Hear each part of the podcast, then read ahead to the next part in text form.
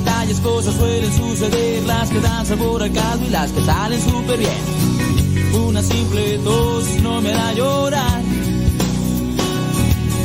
El dólar lo subieron y el peso va embarcada ya mi equipo de fútbol hoy le fue de la patada. Gracias al Padre por esto y mucho más. Otro día más. ¿Cuál especial? Al Padre gracias por lo que falta y lo que tengo. Por cada uno de mis fracasos y mis sueños. Porque a pesar de que soy gigante, aún sigo pequeño. Por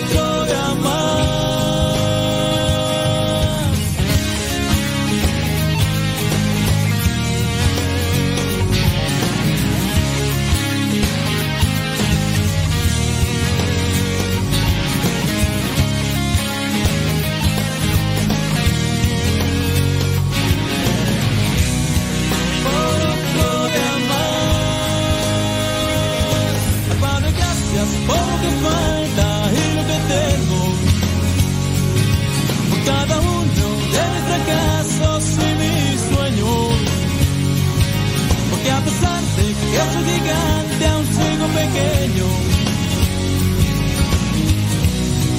Por otro día más. Por lo que falta y por todo lo que tengo. Por mis fracasos y por todos mis sueños. Por ser gigante.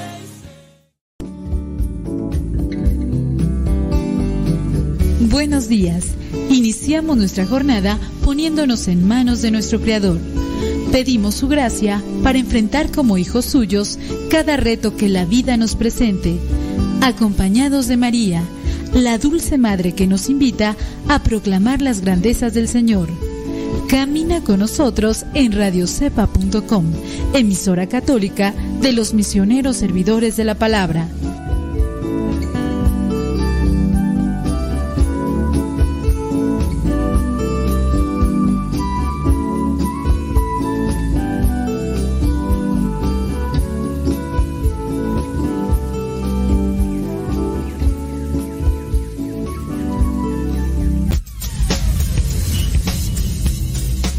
Dice el refrán que a Dios rogando y con el mazo dando. Y el que madruga, termina más temprano. Inicia la mañana con una reflexión, aquí, en tu programa, al que madruga. con el Padre Modesto Lule Zavala. Comenzamos.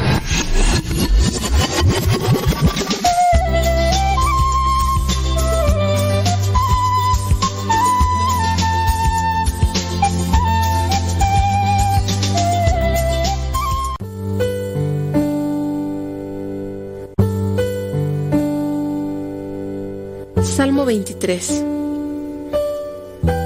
El Señor es mi pastor, nada me falta. En verdes praderas me hace descansar y a las aguas tranquilas me conduce. Me da nuevas fuerzas y me lleva por caminos rectos, haciendo honor a su nombre. Aunque pase por el más oscuro de los valles, no temeré peligro alguno, porque tú, Señor, estás conmigo. Tu vara y tu bastón me inspiran confianza. Me has preparado un banquete ante los ojos de mis enemigos. Has vertido perfume en mi cabeza y has llenado mi copa a rebosar. Tu bondad y tu amor me acompañan a lo largo de mis días. Y en tu casa, oh Señor, por siempre viviré. Gloria al Padre, al Hijo y al Espíritu Santo como era en el principio, ahora y siempre, por los siglos de los siglos. Amén.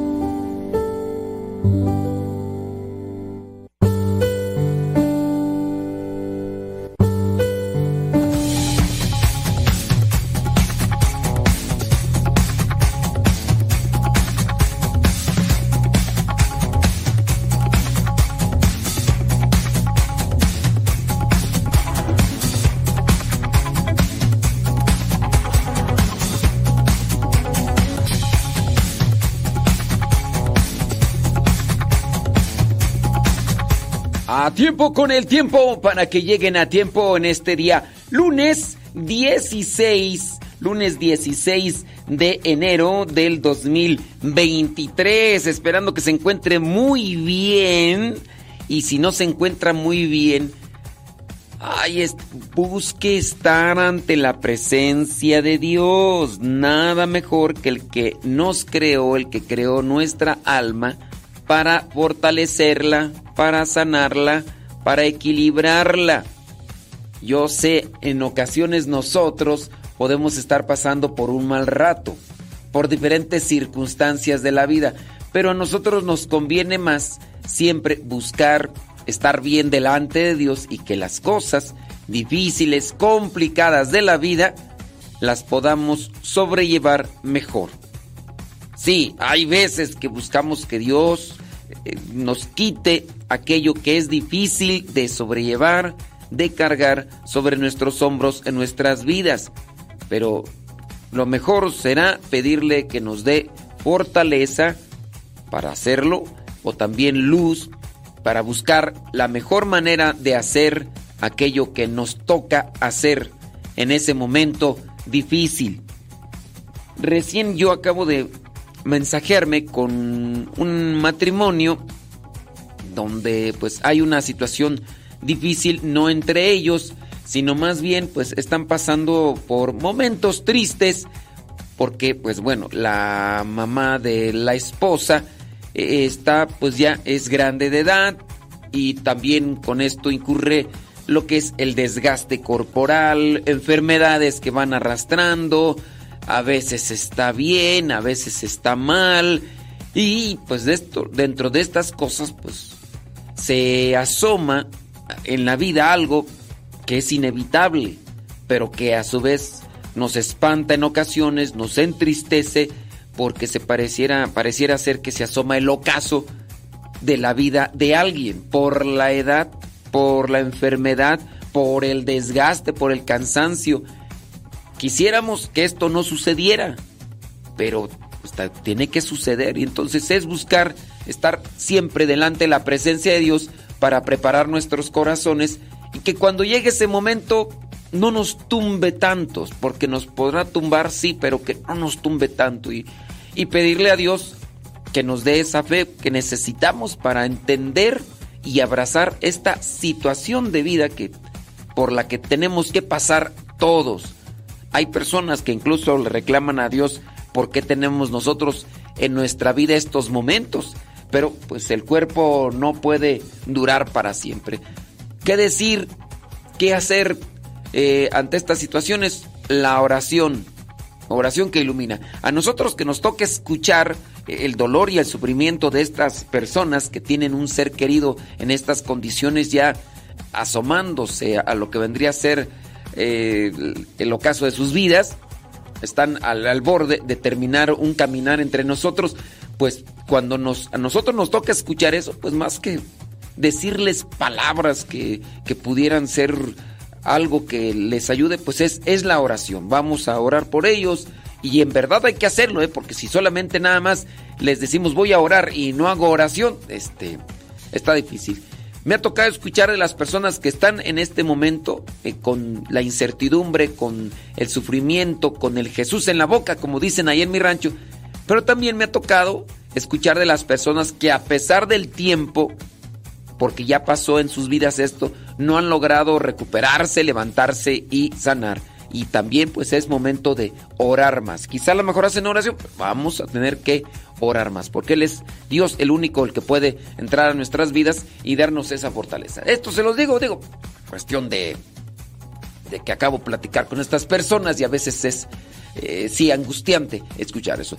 Te saludo con gusto, donde quiera que nos escuches y como quiera que nos escuches. No me acuerdo si ya dije la hora tú. Son las 6 de la mañana con 8 minutos, hora de California. Son las 8 de la mañana con 8 minutos, hora del centro de México. Son las 9 de la mañana con 8 minutos, hora de Nueva York, la Florida y otras partes de la Unión Americana. ¿Dónde nos escuchas? ¿Dónde te encuentras? ¿Qué estás haciendo? O qué vas a hacer? Eh, ¿Vas a trabajar? ¿Vas a descansar? ¿Vas a echarle algo a la tripa? Bueno, esperando que el programa del día de hoy te deje una luz, que te deje una motivación, que te deje una inspiración para comportarte en la vida mejor, porque todos necesitamos comportarnos en la vida mejor. ¿Tienes preguntas? Lánzanos tu pregunta, ya sabes, ahí a través de la aplicación o si no en nuestras redes sociales. ¿Tienes algún comentario, alguna cuestión que pueda servir para ayudar y orientar y iluminar la vida de los demás? Bueno, pues adelante, caminante. Oiga, con relación al Evangelio del día de hoy, donde encontramos estas expresiones, ¿cuáles son las expresiones? Estas expresiones dice ahí versículo 21 y el versículo 22. Nadie arregla un vestido viejo con un remiendo de tela nueva, porque remiendo nuevo encoge y rompe el vestido viejo y el desgarrón se hace mayor, ni tampoco se echa vino nuevo en cueros viejos, porque el vino nuevo hace que se revienten los cueros y se pierda tanto el vino como los cueros. Por eso hay que echar el vino nuevo en cueros nuevos. Hay que echar el vino nuevo en cueros nuevos y no hay que remendar los trapos ya, ya viejos con telas nuevas. Hay que acomodar todo en la misma línea. Y yo pensaba con estos versículos sobre situaciones o circunstancias que a veces se dan en nuestras vidas de querer de querer acomodar lo nuevo con lo viejo, con relación a costumbres y tradiciones y cosas que hemos venido quizá arrastrando, que hemos venido trayendo desde hace ya algún tiempo.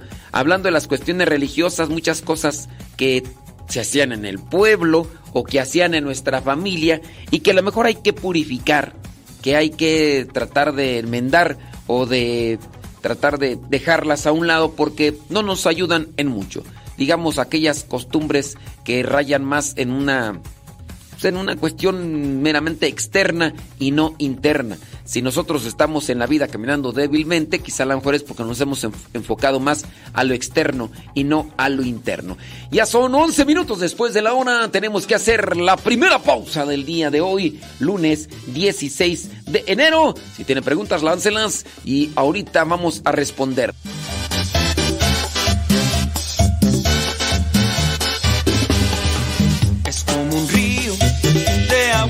Viva, un manantial de agua de amor,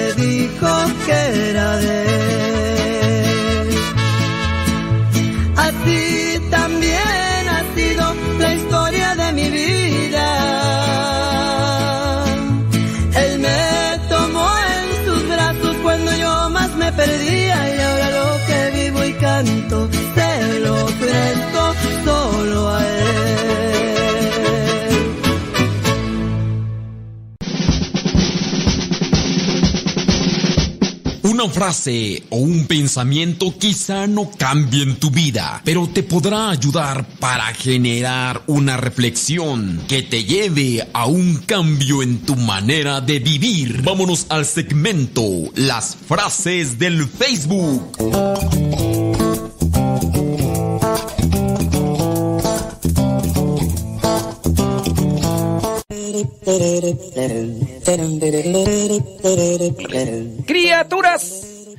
Señor. 16 minutos para los que 16 minutos después de la hora, para los que tienen que levantarse, tienen que irse a la chamba. No se les vaya a hacer tardí.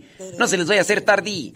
Gracias a los que nos mandan ahí decir qué están haciendo. Mira ahí, Ismael dice que está escuchando y almorzando unos huevitos duros, avena, café y bueno, preparándose, me imagino allá para este para irse a la chamba allá en Kansas City. Gracias, muchas gracias. Bueno, platíquenos, cuéntenos, díganos qué está haciendo. Oiga, a través de lo que son estas efemérides internacionales, el día de hoy le llaman el Blue Monday, el día más triste del año.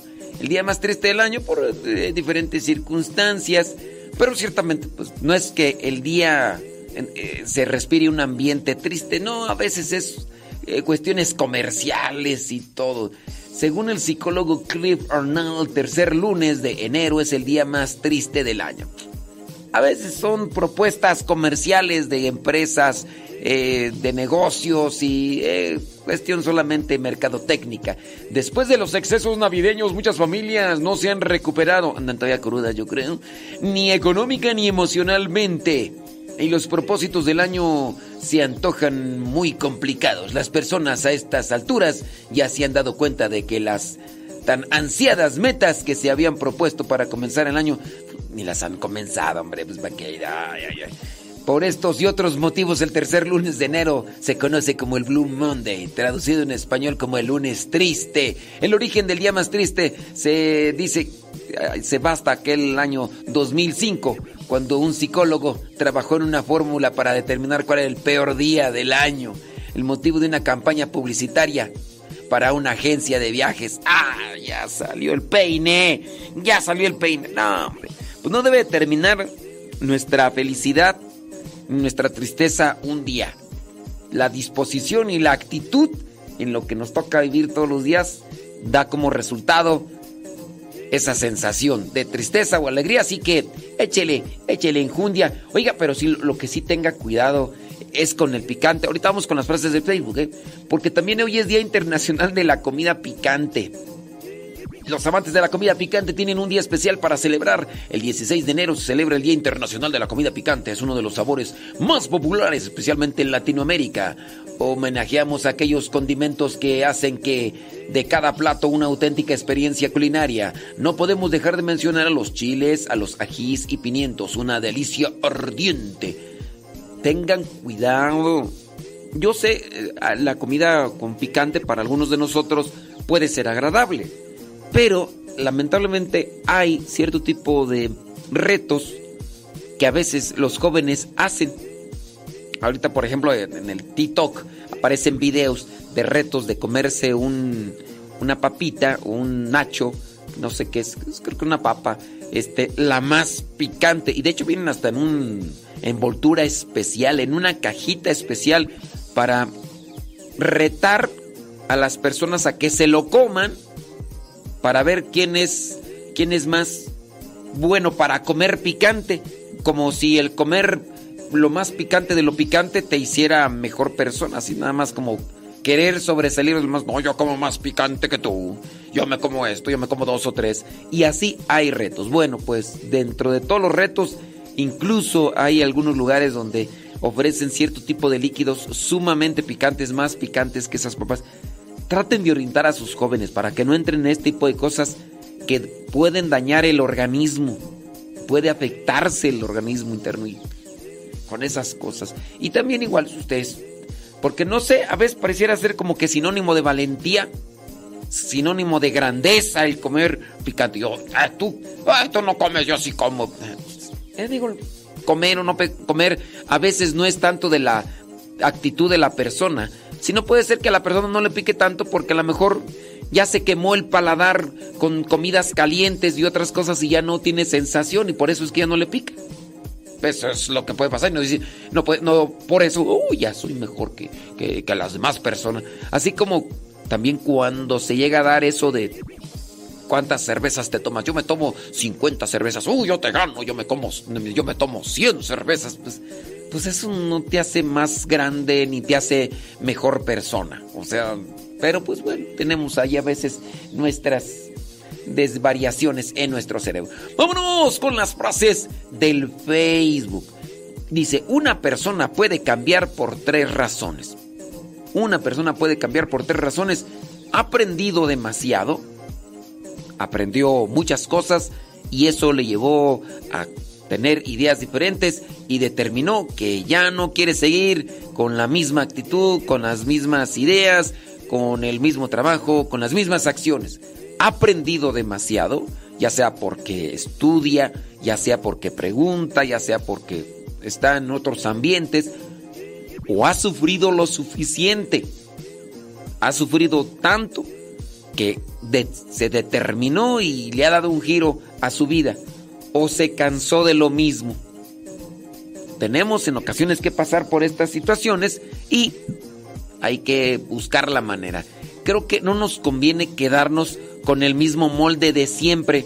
A nosotros nos conviene estar buscando siempre un cambio, estar buscando siempre una un, un giro a nuestras vidas, estar buscando obtener los mismos resultados no creo que sea provechoso. Nosotros mismos nos vamos innovando, nos vamos cambiando. Podríamos decir que desde que comenzamos con, con el programa de radio, no hacemos lo mismo, aunque pareciera ser al para algunos, pero no hacemos lo mismo, ni estamos incluso con los mismos pensamientos de antes. También nos vamos, vamos innovando, vamos eh, cambiando las ideas. Yo mismo, por ejemplo, que hago todos los días, todos los días los evangelios los grabo y los comparto ahí a través de nuestras redes sociales, a través del WhatsApp, del Telegram y ahí nuestras redes sociales. Yo que tengo haciendo el evangelio años, compartiéndolo solamente en ocasiones por plataformas y ahorita ya por estas, estos medios que tenemos más cercanos, como el WhatsApp y el Telegram, busco hacer todos los días, todos los días el evangelio porque también igual mis pensamientos o se van corrigiendo o van cambiando también para, para progreso personal, porque yo el hacerlo no lo hago solamente para usted, sino también lo hago para mí. Es una de las motivaciones que me tiene a mí siempre estar ahí presente día con día, hacer una reflexión del Evangelio, aunque ya tenga ahí yo ya cinco o seis años acumulados de año con año y todos los evangelios ahí los tengo guardados y en ocasiones cuando si ya no se puede por alguna cuestión, pues agarro uno de hace dos, tres años y lo comparto, pero son pocas las veces. Entonces tenemos que irnos innovando, tenemos que ir cambiando, pero sobre todo para bien, no para atrás. Hay que cambiar para bien, hay que progresar, hay que tratar de reestructurarnos. Entonces una persona puede cambiar por tres razones ha aprendido demasiado, ha sufrido lo suficiente o se cansó de lo mismo. ¿Tú no has cambiado? Pues algo tendrás que hacer, criatura. Siguiente frase. El miedo viene de la mente y el valor viene de tu corazón. El miedo viene de la mente y el valor viene de tu corazón.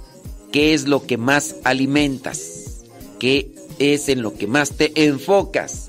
Siguiente frase. La venganza es solamente el placer de los espíritus mezquinos. Y nunca debe confundirse con la justicia. La venganza no es buena, mata el alma y envenena, diría el chavo del 8 en aquel programa de televisión que existía hace muchos años. La venganza no es buena, mata el alma y envenena. Ande pues. Y la última frase del día de hoy. La vida es corta vívela.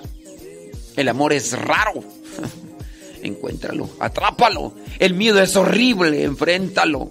Y los recuerdos buenos son los recuerdos dulces, pues nos dan sabor a la vida. Así que, pues, aprécialos y tenlos ahí presente para que seas feliz, muy feliz. Hemos encontrado la verdad. Hemos encontrado la felicidad. En contra de la corriente hemos podido navegar y remaremos más allá. Pescaremos hombres por la tierra. Es la misión que toda lengua proclame que Jesús es el Señor.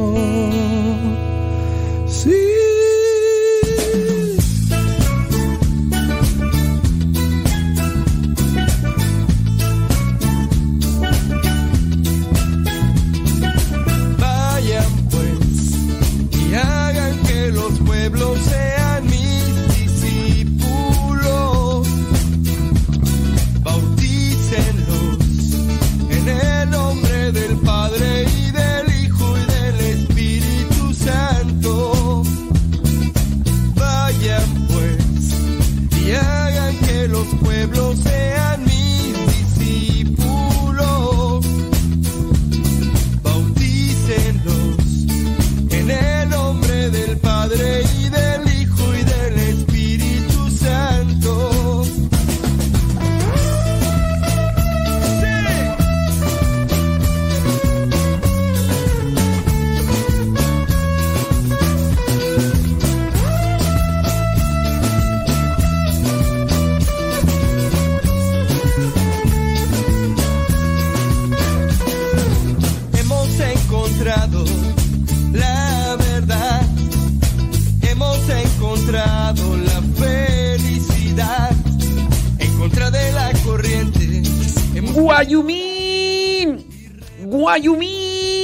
Saludos a Guayumín, hombre, que ya está listando, se pide la chamba. Con toda la actitud, Guayumín. Le mandaríamos saludo a tu mamá, pero pues ya no nos escucha. ¡Ni modo! Y anda escuchando allá. ¿Quién sabe a quién? Ni modo, dijo Lupe. ¿Qué le vamos a hacer? Dijo Don Robes. Oiga, mándenos sus preguntas. Mande sus preguntas ahí al Telegram. La cosa es que, como que nadie se anima a hacer preguntas. Y luego alguien manda la pregunta, pero ya la manda eh, cuando vamos a terminar el programa. Y yo, dígame, dígame respuesta, dígame respuesta. Ya, cuando nos estamos despidiendo, a través del Telegram, arroba cabina radio sepa. Arroba cabina radio sepa. Ponga así, arroba cabina radio sepa. Todo junto, ¿eh? Todo junto. Ahí a los que... Déjame ver quiénes están ahí conectados. Tere, tere, tere, tere, tere, tere. Póngale ahí el inicio de su mensaje pregunta. Porque pues sí encuentro saludos, buenos días, feliz lunes, bendecido día, soy fulana de tal, soy fulano, saludos desde acá, saludos desde allá, eh, mucha alegría ahí, eh, bli, bli, bli, blu, blu, blu. Entonces pues sí veo pues muchos saludos, pero al inicio ahí de su mensaje póngale pregunte y ya no decimos su nombre. Y ya podemos dar una respuesta porque sí hay, sí hay varios mensajes ahí de los que ya mencioné que son poquitos en el Telegram. Y así es, los demás no ven, no ven tu pregunta. No ven tu pregunta y pues ya, ahí te quedas. Y ahí en el YouTube y en el Facebook pues este encontramos puros saludos y ahí la plática y de... Ay, comadre, ¿cómo están la niña? ¿Este, ¿La diste de comer o qué? los chamacos, ay, es que no hay que, ay, Dios mío, y este, pues ya nos perdemos y podemos hacer aquí las dos, tres horas de puros saludos, pero pues, queremos echarle carnita, ¿no? Queremos echarle carnita al asunto. Ya son 30 minutos después de la hora. Saludos a Malena Nabor en Acuitlapilco.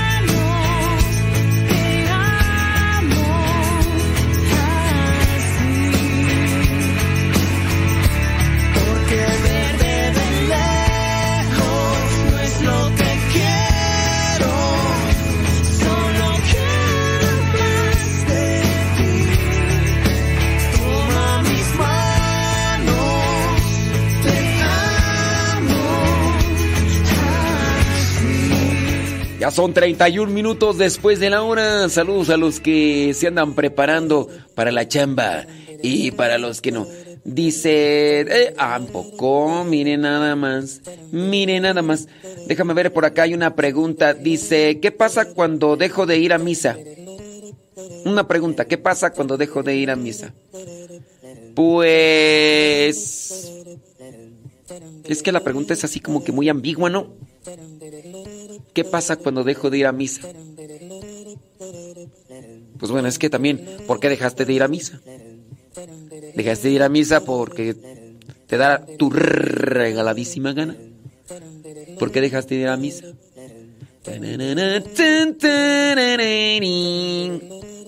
Entonces aquí pues es un tanto ambiguo. Entonces la, aquí la cosa es este, analizar sobre la situación de el por qué dejas de ir a misa y pues bueno. Sí, es tan tantito difícil. ¿Qué pasa cuando dejas de ir a misa? Pues a ver, ir a misa es llenarse de Dios. ¿Qué pasa si no te alimentas? Te debilitas, te pones en una línea. Entonces, pues este, em, eh, pues mejor, pues verdad, este, sí, una, una pregunta acá, más acá. Dice una pregunta por acá. Este, si siempre se nos dice que Satanás no puede conocer nuestros pensamientos, ¿cómo es que puede poner pensamientos de tentación? No, fíjate que los pensamientos de tentación más bien son el fruto o el resultado de aquellas cosas que hemos visto, que hemos hecho y vuelven a nuestra mente como una porque, mira, regularmente lo que son el pecado produce placer. Y entonces nosotros al ser sensibles, pues nos sentimos más atraídos al placer. Hay cosas que podemos tener en nuestra vida, hemos hecho o hemos probado, comido y no nos dan placer. Y de esas cosas, en cuanto las veo, yo, yo las rechazo. Pero el pecado regularmente, regularmente produce placer. Dime alguna cuestión de pecado que tú digas, este, ay, esto es pecado y no, la verdad no está bueno, no está bueno, pero sigo haciéndolo. A ver, dime, dime alguna cuestión, porque no se me viene ahorita a la mente alguna cuestión de pecado que tú digas, este, claro, eh, hay cosas, ¿verdad? Que como pecado, por ejemplo, asesinar a una persona, pues no es que sientas placer pero ciertamente lo puedes hacer movido por el enojo, el cual ya vendría a ser el, eh, algo que nos lleva al pecado, los sentimientos. Pero regularmente como pensamientos de tentación, pues no es que nos los ponga el diablo y diga, a ver, voy a hacer caer en pecado a esta persona, al pecado de la gula. No, pues es que probaste algo y se te antoja y tú dices, no, pero es que no debo de comerlo y ahí está, y la bebida y placer sexual y de todo tipo. Entonces no es de que los demonios o que el maligno nos esté poniendo pensamientos, si algo como pecado nosotros no lo hemos probado o no lo hemos tenido, no se nos viene a la mente como tentación. No nos viene a la mente, a muchos de nosotros no nos viene a la mente como tentación querer probar eh, una droga como tal, porque no la hemos probado, gracias a Dios, ¿verdad? Pero habrá personas que ya la tomaron y ya la probaron y de repente les viene la tentación de querer nuevamente eso. Las personas que son alcohólicas, pues ya incluso hasta su organismo. Entonces no es que el demonio venga y, y entre ahí. Dice, otra pregunta dice, desde cuando yo era muy niña aprendí a separar a Jesús de Dios Padre y siento un gran amor a Jesús, pero mucho temor a Dios Padre. ¿Hay alguna escritura que me pueda ayudar para unir a Dios Padre y Dios Hijo? Pues no es tanto la escritura, más bien está en, yo creo que en tu acercamiento, ¿no? Para tener esa asimilación o, unir esto. No es tanto de que leas esto y ¡pum! ¡Ya! Y se me iluminó el cerebro. No, es en la medida de la confianza, en la medida de tu acercamiento, de ser asidua en buscar la oración tanto de Jesús como de Dios Padre y poco a poco se da esa familiaridad dentro de la oración. Y, listo. Déjame ver por acá otra pregunta. Dice, alguien me preguntó que por qué los sacerdotes no se comen la hostia completa. Pues es que está muy grande, pues sí, pues, pues sí. Y que por qué la, la, parte, pues es que está muy grande. Pues. Si, si está pequeñita, pues la consumo toda. Pero no, pues es, muy grande se la tiene que comer todo. Imagínate, en ocasiones se consagran hostias del tamaño de una tortilla, pero tortilla de esas grandes, ¿no? Pero sí, pues es que es, mucha hostia. Digo, ¿por qué se la tiene que comer uno toda? Pues, ¿qué? ¿Es obligación? Pues no, pues entonces la, la fracciono y, y la pongo ahí. Entonces, es por eso nada más. Porque antes de consagrar el vino le ponen agua al vino. Bueno, pues ahí viene lo que vendría a ser un símbolo de la unión del vino, que es Cristo, con el agua, que somos nosotros. De hecho, nosotros hacemos una oración de esa unión, por eso es que se pone el agua y el vino. Eh, más bien se pone una gotita de vino. El vino eh, viene a representar en ese momento, ¿verdad? Dios. Ya después de la consagración, sabemos que la sangre, el vino, el, ya con la oración ya es la sangre de Cristo. Pero en ese momento el vino representa a Cristo, el agua, la gotita, nosotros. Entonces es la unión que se da ahí. Bueno, a, ver, déjame ver quién más por acá nos hace otra pregunta. Pero si esto de la hostia, pues, pues es que es... déjame ver por acá, a ver quién más dice pregunta. Es que luego no hay preguntas, dice. Este sabudo Ay, ¿qué dice aquí? Bueno, ahorita lo leo porque está media revuelta ahí la, pregunta. A ver si. Oh, sí, sí, sí. Traten de acomodarla bien, criaturas, porque luego tengo que usar allí el, el interpretador para que me diga qué me quiere decir acá. Y luego tampoco no le escriben bien. Dice, no diga mi nombre. No estamos diciendo los nombres, ¿verdad? Tengo una inquietud acerca de la planificación. Mi esposo y yo nos propusimos planificar con un método que se llamó coito interrumpido. Es pecado. Sí. La idea es dar un poco de tiempo entre cada embarazo. La pregunta es si es pecado, sí. El coito interrumpido, pues es este. Voy a decirlo así con otras palabras porque pues, bueno, yo sé que la mayoría de gente que ya no escucha están medios este grandecitos, entonces es poner la semillita afuera de la maceta, entonces pues esto del coito interrumpido es eso. Y sí, este sí es pecado. Mire, yo les recomiendo que traten de buscar de manera personal eh, lo que vendría a ser alguien que comparta y que les dé a conocer sobre el método Billings o el método natural. Esto les va a ayudar para conocerse corporalmente, sexualmente, integralmente, así, para conocer incluso los estados de ánimo, hará que cada uno de ustedes ponga atención a los estados de ánimo, principalmente al viejo, para que te conozca los estados de ánimo. En realidad, cuando se conoce bien lo que es el método natural, sabrán, y los que ya lo han, se han dedicado a estudiar un poco de eso, sabrán que en sí al mes solamente son dos días fértiles en el caso de la mujer, solamente dos días fértiles.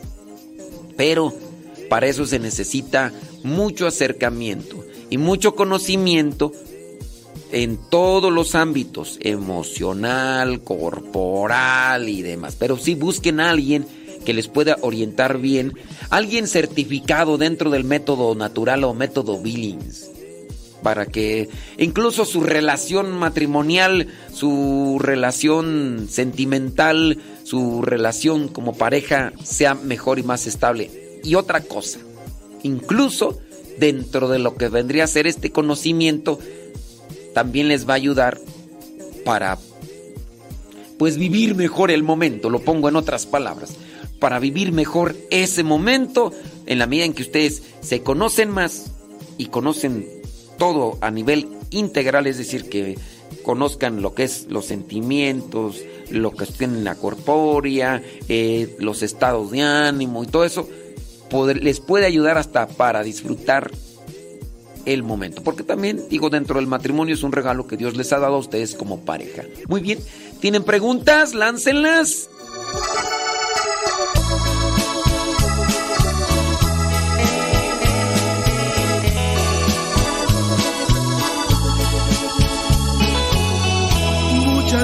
Gracias, mi Señor. Eh, eh, sí, una de las cosas es que cuando hablamos esto sobre el método natural, luego, luego viene, saltan las preguntas.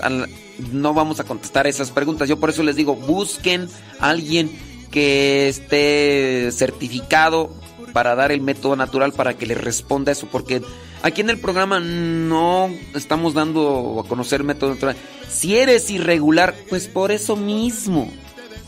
Las mujeres, hay muchas mujeres que son irregulares por muchas circunstancias. En algunas de ellas por haber abusado las pastillas anticonceptivas, por haber utilizado el dispositivo DIU y todo eso. Ante las irregularidades hormonales de las mujeres, sí hay formas de conocer. No quiere decir que ya es irregular y es defectuosa. Ya no tiene remedio. Con ella no se puede hacer nada. No pues por eso es que se conozcan. El problema es que no se conocen bien. Pero aún la irregular puede tener un conocimiento más profundo y más acercado a ustedes. Por eso, busquen, busquen estos cursos. No, ay, es que yo lo voy a buscar por internet. No es lo mismo. Ustedes mismos lo saben. Ustedes los que ya experimentaron la educación de sus hijos vía Zoom, vía internet, no, no, no es lo mismo. Un curso cualquiera que sea no es lo mismo por internet. Y menos si no es directo. Todavía cuando se está haciendo en línea y se pueden hacer preguntas, pero no es lo mismo. A mí me toca dar temas los jueves este, para matrimonios. Muchos de ellos tienen ahí apagada su cámara porque están dormidos, otros están haciendo de comer y, y dicen, ay, sí, yo participo de eso, pero pues la verdad es que están desconectados y medio agarran algo. Entonces, pues yo sí mi recomendación es mejor busca un grupo así físicamente personalizado, así, participa de él y, vas a aprender más de eso. Sí, porque así ya, responder aquí todo eso. Hey, Dice que la licenciada haga un programa sobre este tema. No, es que hacer un programa, no, hasta es que... No, no, no, vayan a buscar un grupo si es que ustedes quieren eh, información a profundidad de forma particular y para sus matrimonios. Ahí se los dejo. ¿eh? Manden sus mensajitos, sus preguntas a través del Telegram, arroba cabina radio sepa. Todo junto arroba cabina radio sepa. Y en Telegram, si ya descargaste Telegram, recuerda que también puedes buscar nuestro canal. Y ahí puedes tú. Para los que nos estén mandando pregunta, pónganle primero pregunta y ya después ahí todo su mensaje, porque veo ahí muchos saludos y. Y blu, blu, Y otra cosa, escríbanos bien su mensaje. Es que luego de repente ahí. Ay, quién sabe cómo escriben ahí. Este sábado este sábado y luego hay otras cosas. Escríbanle bien, por favor. Escríbanle bien porque no le entiendo y estoy utilizando ahí el intérprete ahí para... ¿Qué me quiso decir tú? Ya, no, que no le escribieron bien ahí. No diga mi nombre, no voy a decir tu nombre. Tú, ahí póngale sí también al principio.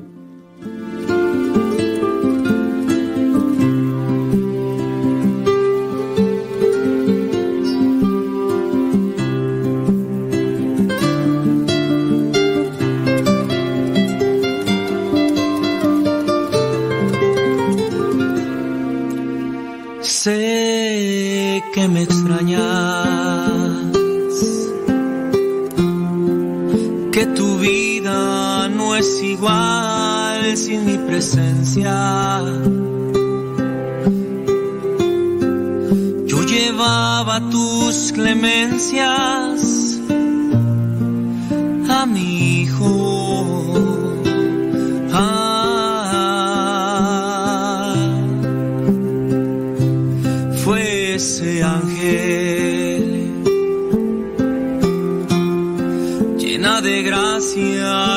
Señor está contigo.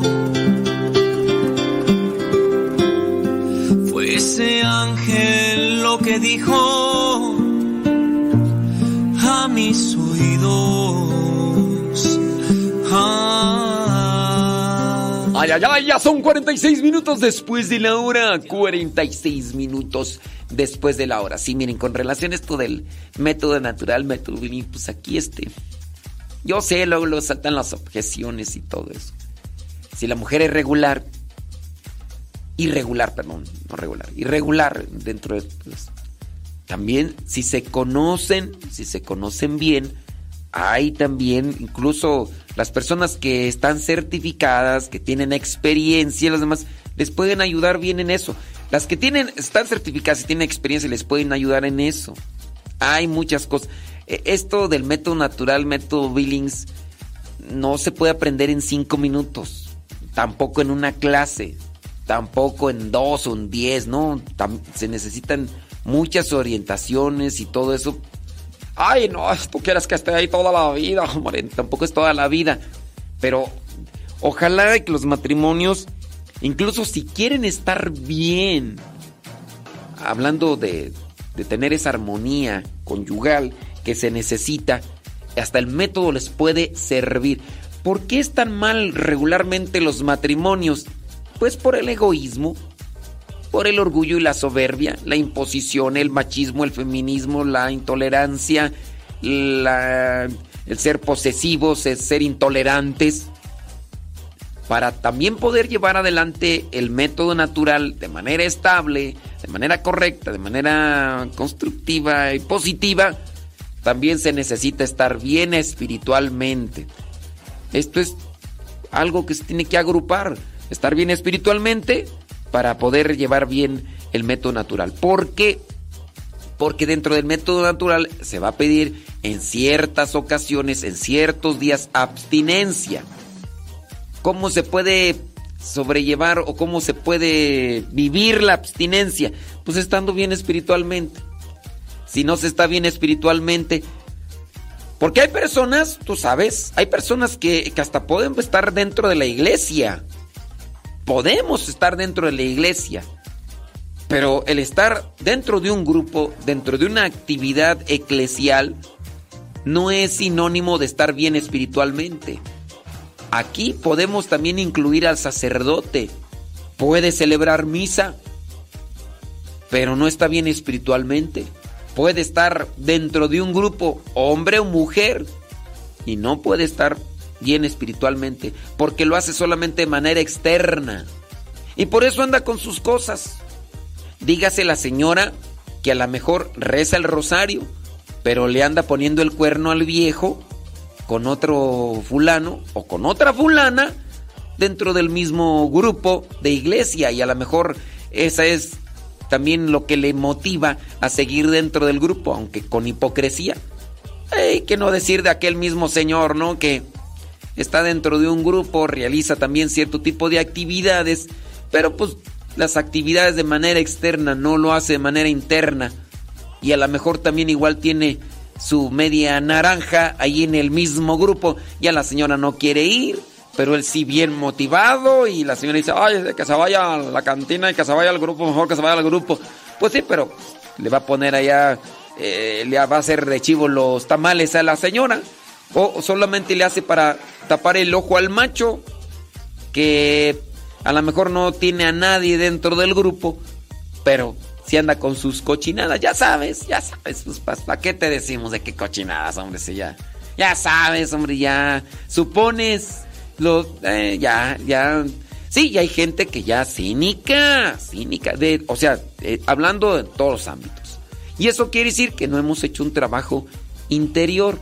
Y por eso nos descalabramos.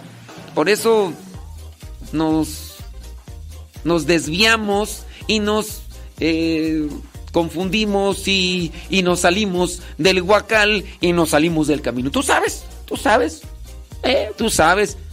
No podemos tapar el sol con un dedo. Tú sabes quién. Incluso puedes decir tu religiosa, sacerdote. ¿sí? Todo está. Hay que trabajar en el interior. Hay que trabajar en el interior. Si nos desviamos y si nos descuidamos desde lo interior, no se puede llevar. Lo exterior no se puede mantener toda la vida. Y tarde o temprano, sí, tarde o temprano, eh, salen las cosas al aire. Tarde o temprano las cosas se destapan. Marcos 4:22, ya te lo dije. Marcos 4:22, no hay nada oculto que no se llegue a descubrir, ni nada escondido que no se llegue a saber. Tarde o temprano. Y si más avanzas en esa situación vas a ver vas a ver, más fuerte va a ser el zapotazo, más fuerte va a ser el golpe. ¿Para qué andar pues con medias tintas? Entonces, con relación a eso, con relación a eso, pues bueno, hay que tener mucho cuidado, hay que ayudarnos, hay que ser pacientes, hay que ser comprensivos, hay que ser humildes para reconocer todas nuestras faltas. Muy bien, ándele pues, hombre. Sí, yo, sé que por eso ya no me escuchas. Yo sé que por eso ya no me escuchas, porque aquí te digo cosas que te calan y que pareciera ser que te estoy ventilando, pero no eres el único, no eres la única. Eh, todo hay en la viña del Señor, de tuyo hay en la viña Señor. Son 51 minutos después de la hora, déjame ver por acá, saludos. Y más saludos, y más saludos. Ándale pues, este, déjame ver por acá las preguntas de personas que, que dicen que no diga sus nombres. Dice, es, dice esta señora que estuvo casada y su esposo nunca quiso tener hijos. Le decía que sí, que sí, pero siempre ponía excusas. ¿Qué puedo hacer? Siempre quise tener familia, fuimos un matrimonio joven. Ok, pero estuvo casada. Ya no está casada. Su esposo no quiso tener hijos. Aquí cuál sería la cuestión. Eh, siempre quiso tener familia. Y fue un matrimonio joven, pero ya están separados. Estuve casada, dice. O sea, ya, ya no. ¿Cuál sería la cuestionante? Digo, o sea, sigue queriendo tener familia, aunque ya no esté casada. O sea, consiente una intención de querer tener hijos, aunque ya no esté casada. Eso, pues, ya te huele a pecado, criatura. Eso huele a pecado. ¿Cuál sería aquí la cuestionante? Dice, ¿una madre sol ¿puede una madre soltera ser misionera? Mm, pues dependiendo sus posibilidades. Miren, ¿qué es ser misionero? pues ser misionero es compartir la buena nueva, ¿no? Eso es ser misionero. Hay misioneros a tiempo completo y a tiempo limitado. O sea, misionero no solamente es el que, uy, ya deja su familia y se va como, como nosotros lo hacemos, de manera así total. No, también hay misioneros a tiempo limitado. Misionero es el que comparte el Evangelio. Y si tú dices, madre soltera, quieres ser misionera, ¿por cuánto tiempo? Ten presente que tu misión principal es tu Chucky, es tu Gremlin. Esa es tu misión principal. Ahora que pues ya están grandes y todo, pues ya que quieres lanzarte de misión, sí se puede, se puede hacer, pero ya cuando no tienes responsabilidades, pero pues tú puedes ser misionera ahí en tu circunstancia muy particular y, y puedes ayudar a los demás. Esto se puede hacer, no sé, en las tardes, todos los días en la tarde tienes posibilidad, una hora, dar un tema. Dar un tema para preparar, para dar a conocer la Biblia, hacer oración, todo se puede. Sí, pues, o sea que pues hay que buscarle la manera, ¿no? Y vas a ver que sí, que sí se puede, sí se puede.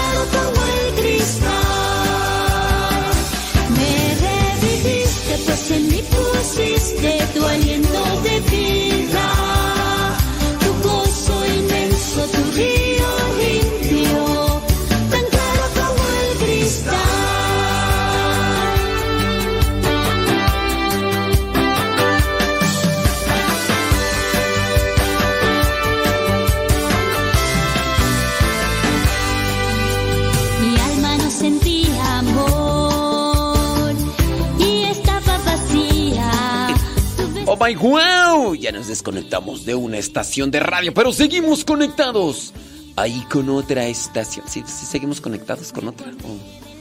Es que luego no se levantan. Tú. ¿Y por qué creí en ti? Brota de mi agua de vida. Me reviviste, pues en mí pusiste tu aliento de vida.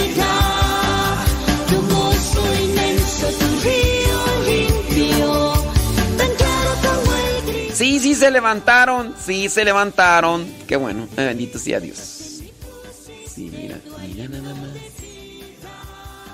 Ay, se borró, qué bárbaro. Ni modo. Ni modo, dijo Lupe, ¿qué le vamos a hacer? Dijo Don Roberts. Ándele pues, sí. Pues ya ni modo. Ni modo, dijo Lupe. Ya lo pasado, pasado. Déjame ver por acá. Si viste que te hiciste tu de vida. Gozo inmenso, tu río limpio,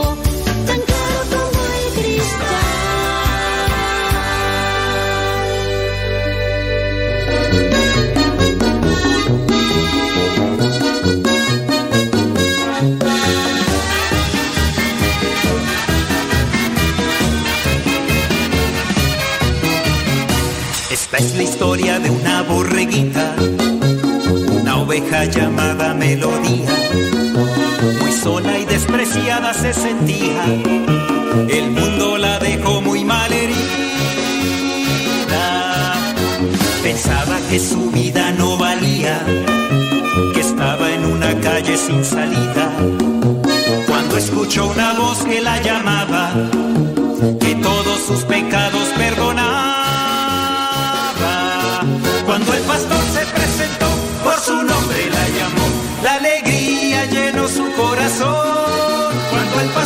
presentó y ella su Ya son las 8 de la mañana con 58 minutos hora el centro de México. Déjame repasar rápidamente allá lo que vendrían a ser las preguntas que nos hicieron hoy. Sí nos hicieron varias preguntas ahí en el YouTube. En el YouTube. YouTube.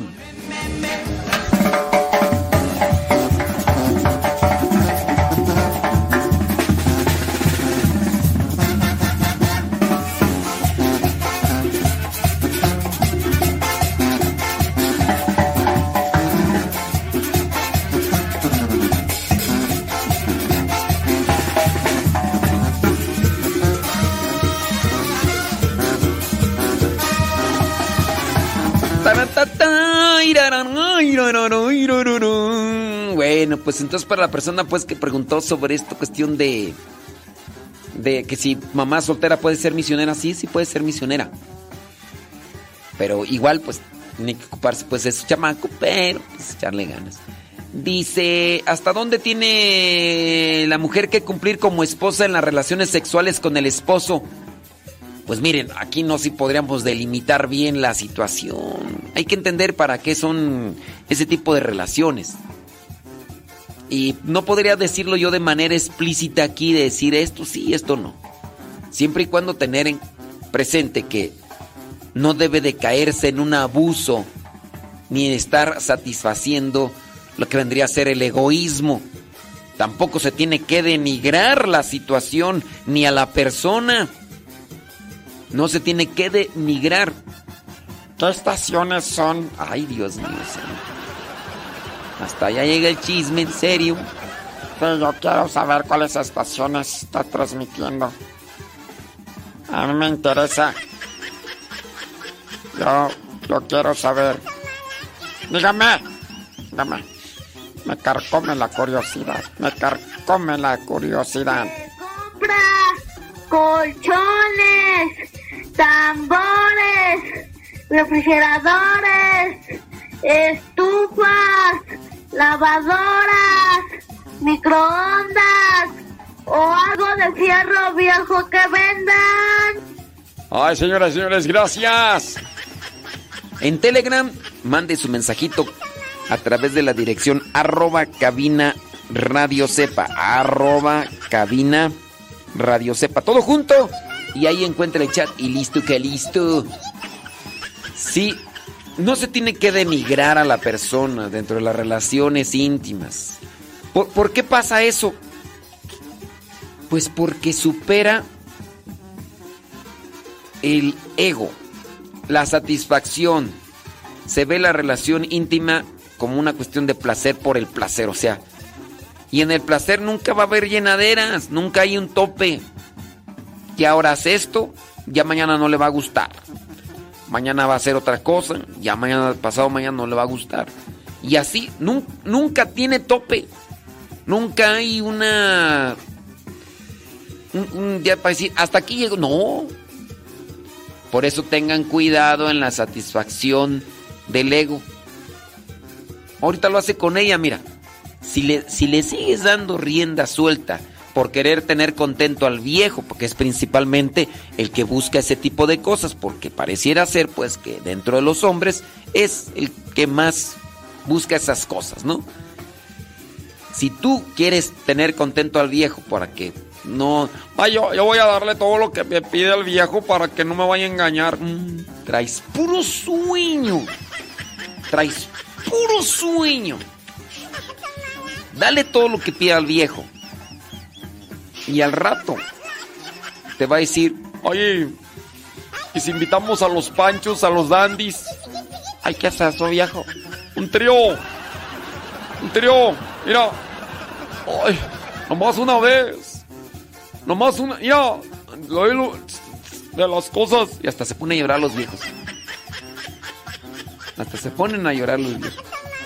Mira, yo nunca te pedí una cosa grande, yo nomás eso. ¿Y a dónde va la sonza? Ay, está bien, hijo, con, viejo. Pero nomás hacer esta vez, ¿eh? Con tal de que no me vayas a engañar, viejo. ¿Verdad que tú no me engañas, hijo? No, yo no te engaño. Yo soy bien fiel. Puro sueño. Puro sueño. Mira, lo, lo hizo una vez. Y nomás pasa un ratito. Oye, viejita, ¿no podrás hacer otra vez? Pero seguro que no me estás engañando, viejo, ¿verdad? Que no me vas a ser infiel. Yo te estoy dando todo lo que me pides, con tal de que me seas fiel. Te lo prometo por mi santa madre, viejita chula. que Yo no te soy infiel. No, hay unos que hasta juran por Dios. Oh. Lo juro por Dios que yo no soy infiel. Ay, hijo de Dios. No, hombre. Cuídate de esos. Cuídate de esos que hasta te juran por Dios cuando andan en sus cochinadas.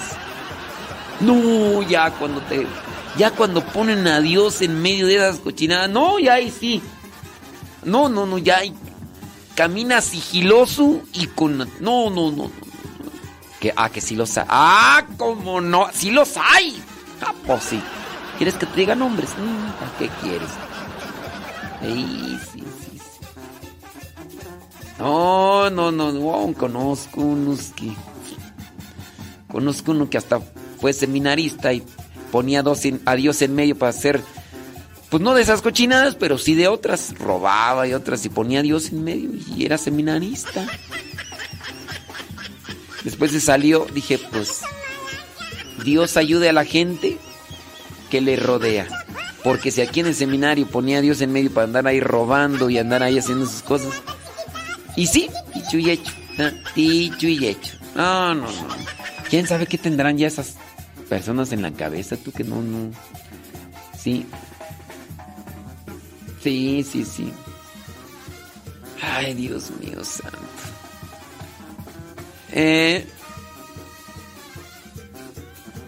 Va, ahora esta gente loca.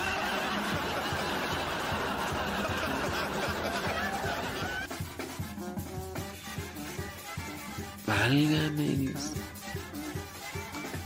Bueno, pues. Que los viejos se engañan. Que hasta porque no comen salsa verde.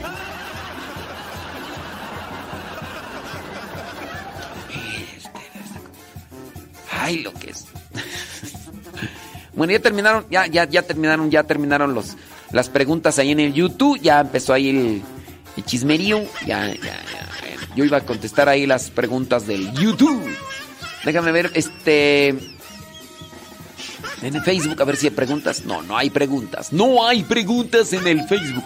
Vámonos al Telegram.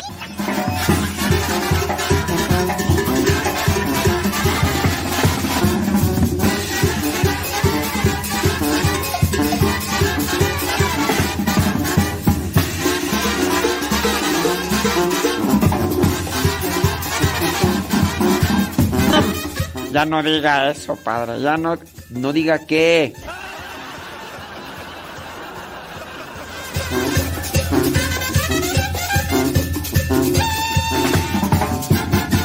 Hay tradiciones religiosas y de fe que venimos arrastrando en nuestras vidas y que en realidad pues no traen un provecho espiritual del alma. ¿Cuáles son aquellas tradiciones que tú podrías considerar dentro de tu vida que en realidad no, no te ayudan espiritualmente?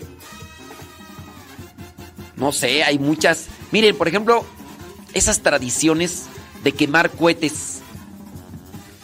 Yo digo, ¿por qué gastar tanto dinero en quemar pólvora?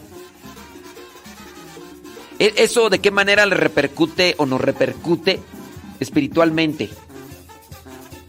Son tradiciones populares o familiares muy arraigadas, tanto así que que hasta se enoja la gente porque ¿qué otras tradiciones? No sé, pero yo a veces veo mucha danzadera, mucha danzadera. Yo pienso que eso no ayuda espiritualmente o sí.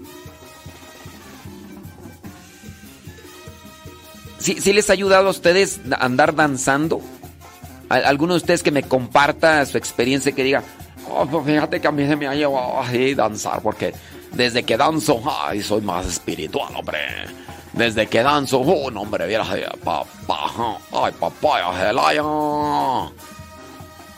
Digo, son tradiciones a las cuales yo no yo no lo he experimentado porque yo nunca he ido a danzar, menos ahora ya en mi vejez. Que si danzo, pues eh, me tuerce un tobillo. Yo no lo he hecho, pero yo pienso que de, de danzar no, no hay así como que, ay, no, ah, es que este, esta tradición ah, me llenó el alma. Después de que bailé, ay, me convertí a Dios, hombre. Platíqueme, cuéntenme cuáles son esas tradiciones que están arraigadas ahí eh, en su vida, pero que pues no, no hay un provecho como tal. Platíqueme, cuénteme, dígame. Hoy es día lu- lu- lu- lunes 16 de enero del 2023.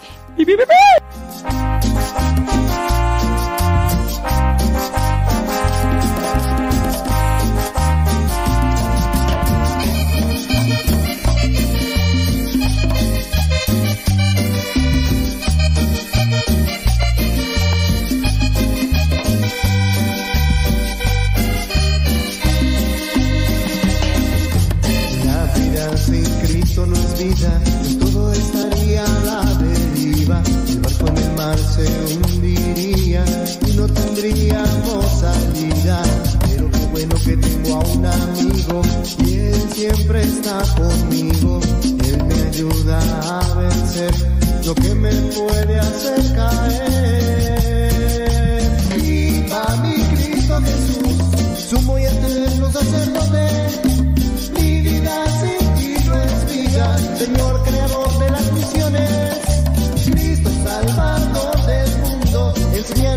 Como tú.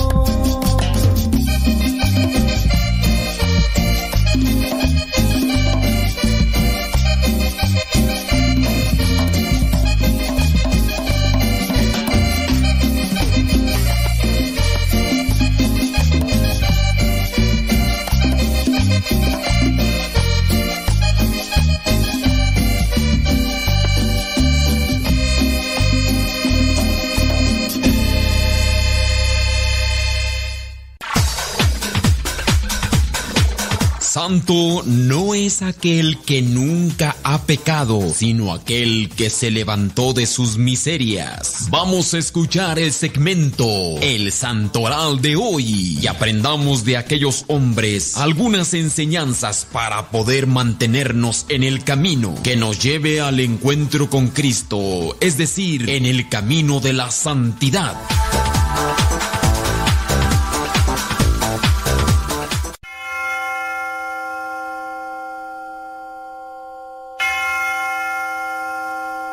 Este es el santoral que la iglesia nos presenta para este 16 de enero. La iglesia hoy recuerda a San Honorato de Arles, el obispo que estableció el célebre monasterio en la isla de Lerins y después aceptó regir la sede de Arles de familia galorromana y pagana. Él y su hermano Venancio se convirtieron al cristianismo. Después peregrinó a Grecia, donde entró en contacto con los monjes de aquellas tierras y conoció su modo de vida. A pesar de su mala salud, se dice, era muy activo, muy trabajador. Murió poco después de ser elegido arzobispo de Arles. También la iglesia hoy recuerda allá en Sri Lanka, en el Océano Índico, a San José Bas, presbítero de la congregación del oratorio, que se entregó con inusitado fervor a predicar el Evangelio de Salvación a los católicos diseminados por aquellas tierras, confirmando en la fe a los que permanecían escondidos. El padre José Bas nació en Benaulim, India, en aquel entonces Goa, colonia portuguesa, el 21 de abril del año 1651, de padres cristianos, aunque descendientes de brahmanes. Después de realizar sus estudios humanísticos y literarios en la ciudad de la vieja Goa, se ordenó sacerdote en el año 1676. Fue comisionado como vicario apostólico de la región de Canadá en el año 1681, aunque en su corazón estaba el deseo de partir a la isla de Ceilán, donde los católicos carecían de sacerdotes desde la colonización holandesa y la introducción del protestantismo calvinista. Con 31 años de edad, el padre José Vaz inició una pequeña comunidad que se estableció en la iglesia de Santa Cruz de los Milagros. Surge entonces la necesidad de darse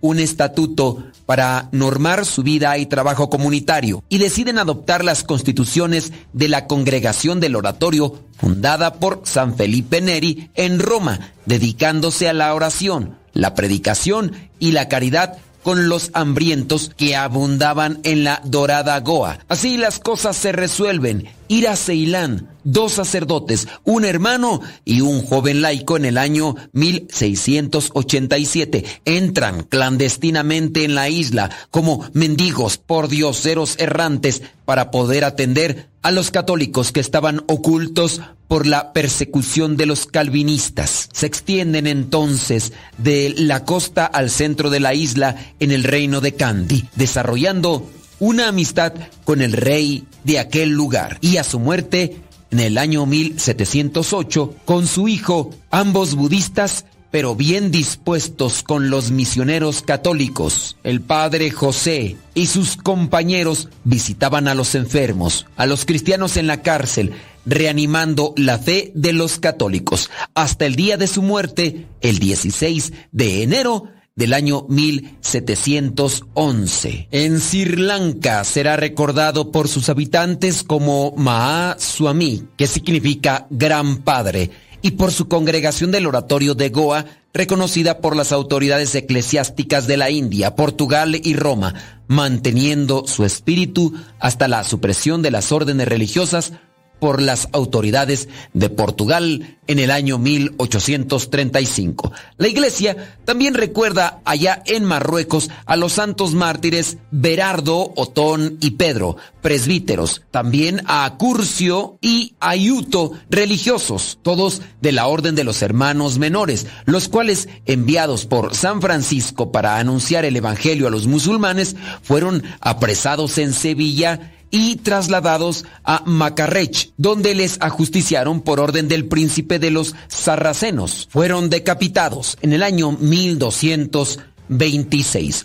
La iglesia también tiene presente allá en Roma a San Marcelo I Papa, que como recuerda el Papa San Damaso, fue un verdadero pastor, por lo que sufrió mucho, siendo expulsado de su patria y muriendo en el destierro por haber sido denunciado falsamente ante el tirano por algunos que despreciaban la penitencia que les había impuesto. El Papa San Marcelo I fue elegido después de cuatro años de la muerte del Papa San Marcelino, debido a la persecución del emperador Diocleciano allá en el año 303 al 305. Le tocó hacerle frente a la crisis dejada entre los cristianos por dicha persecución y, por miedo al martirio, habían apostatado de su fe o simplemente abandonado las prácticas religiosas, pero ahora querían regresar a la iglesia. Decretó que aquellos que deseaban volver a la iglesia tenían que hacer penitencia por haber renegado de la fe durante la persecución. Durante su pontificado se dedicó a volver a edificar los templos destruidos en la persecución. Dividió Roma en 25 sectores con un presbítero o párroco al frente de cada uno de ellos. Su carácter enérgico, aunque moderado, llevó a que ordenase que ningún concilio se pudiese celebrar sin su autorización explícita. Murió en el exilio el 16 de enero del año 309. Su cuerpo fue devuelto a Roma y sepultado en el cementerio de Priscila. Y este fue el santoral que la iglesia nos presenta para este 16 de enero.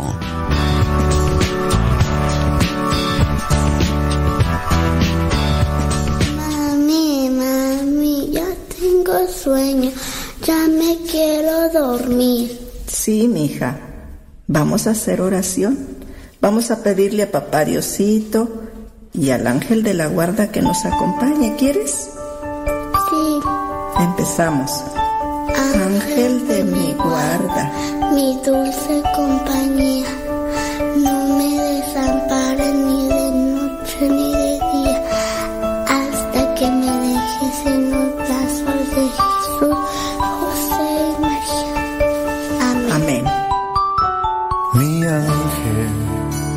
tú estás siempre cerca de mí, testigo en mi diario vivir.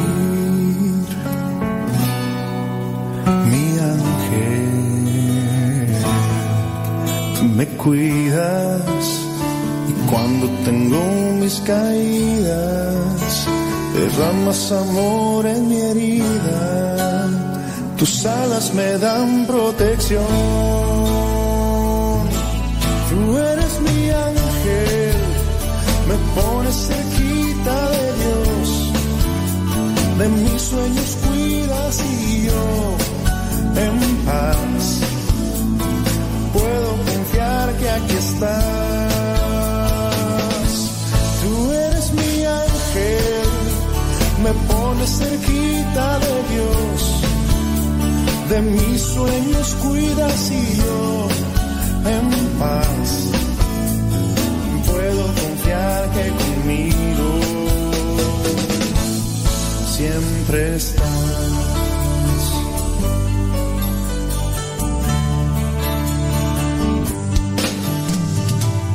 ¿Sabes? Ahora que lo he pensado, no sé si algún nombre ya tienes, lo había imaginado. Pero a mí siempre me ha gustado y amarte como siempre lo he hecho, como lo quieres, mi ángel. Tú eres mi ángel me pones cerquita de Dios, de mis sueños cuidas y yo en paz puedo confiar que aquí estás. Tú eres mi ángel, me pones cerquita de Dios, de mis sueños cuidas y yo en paz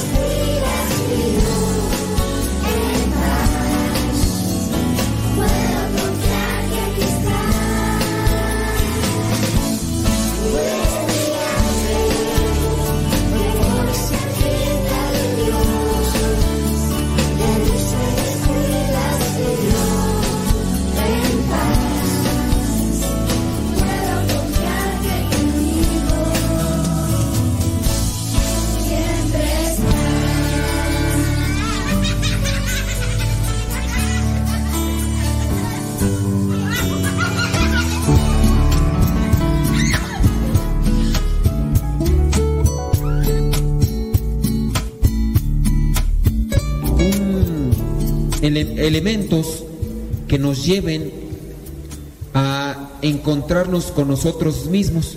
Si hay un compromiso con Dios, también que existan estos procesos para que nosotros lleguemos a estabilizar. Podemos caer en una actitud fideísta, es una actitud que solamente se deja llevar por la fe. Habrá personas que dicen, yo le he pedido mucho a Dios que cambie a mi esposo y su esposo no cambia. Y la persona va a decir, ¿será que Dios no me escucha? Y es que yo le he pedido un montón, me he ido caminando hasta la basílica y, mi esposo no cambia. Mi esposo sigue con la borrachera. Mi esposo sigue de mal hablado. Mi esposo sigue con este tipo de actitudes. ¿Por qué Dios no me escucha? Y uno se, se lo deja todo a Dios. Como si Dios, bueno, Dios lo puede hacer, pero porque nos da libertad, Dios no puede llegar y de repente decir, a mí no me gusta así la imagen, bueno, no la puedo mover esta, a mí no me gusta así la imagen, la voy a cambiar. No, Dios no puede hacer eso porque entonces no seríamos libres. Habrá momentos en los que la persona se dispone a ver, Señor, cámbiame, Dios nos va a cambiar, pero muchas veces se lo dejamos todo a Dios, de manera que queremos que Dios haga todo. Dios, que mi matrimonio sea feliz, pero también tú pon lo que te toca, haz lo que te toca. Si yo, yo quiero ya ser, no sé, ser más amoroso, pero pues, tú no pones lo que te toca, Dios tampoco puede llegar así nada más porque sí, y te va a cambiar. Entonces necesitamos como que un proceso también personal, y es ahí donde nosotros vamos a trabajar. Miren, voy a comentarles o a compartirles lo que serían estos elementos para poder realmente reintegrarnos o tratar de reajustar las cosas que van desviadas. Hablando, por ejemplo, sobre los defectos que tenemos. Si ustedes mismos no conocen o detectan sus defectos, va a ser muy difícil que logren encontrar posibles soluciones para su malestar. Una persona que va al médico, si le dice al médico, doctor, cúreme, ¿de qué te curo? Pues de malestar, pues sí, pues dime qué malestar tienes. Me duele todo el cuerpo. Pues sí, pero dime una zona específica. Me duele todo el cuerpo, doctor. Si no eres específico, el doctor no te va a dar una medicina que realmente te pueda servir para curar. Doctor, me duele el estómago. Ok, te duele el estómago, ya entendí. A ver, ahora dime, de- ¿desde cuándo tienes ese dolor? Ese dolor, dolor, doctor, lo tengo desde ayer. Ok, muy bien, estómago se relaciona con comida. ¿Qué fue lo que comiste ayer? El día de ayer, doctor, me comí unas ricas carnitas de puerco, así grasientas. Cuando agarré el taco escurrí aquí la grasa, así como me gustan a mí atascadas, así, que escurra la manteca. ¿Ok? ¿De dónde venían esas carnitas? Pues esas carnitas las trajo mi viejo. ¿De dónde las trajo tu viejo? Las compró en la calle. Empieza a sacar el doctor conclusiones diciendo, a ver, esta persona comió carnitas de puerco, las carnitas de puer- puerco las compraron en la calle y muy posiblemente ese puerco estaba infectado, estaba mal.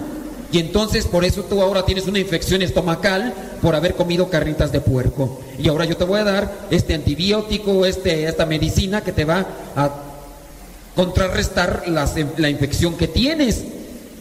Si uno no detecta primeramente cuáles son las fallas en un matrimonio, será muy difícil que nosotros logremos presentar las posibles soluciones.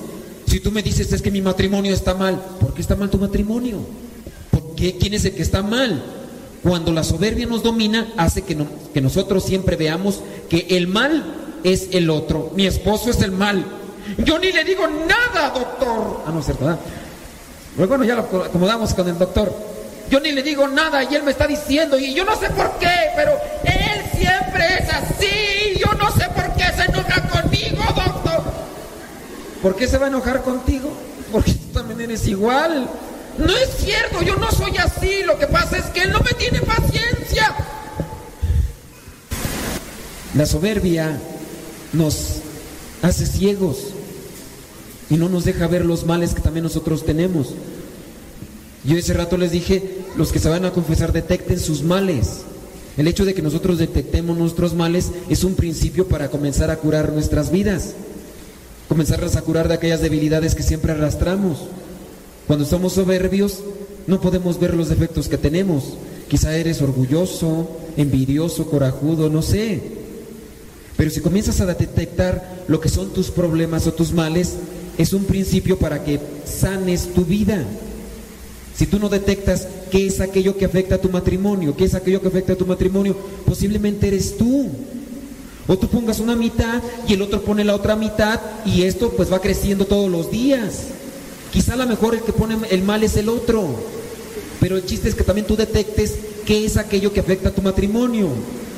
La otra, yo ese rato les, les decía sobre la inteligencia.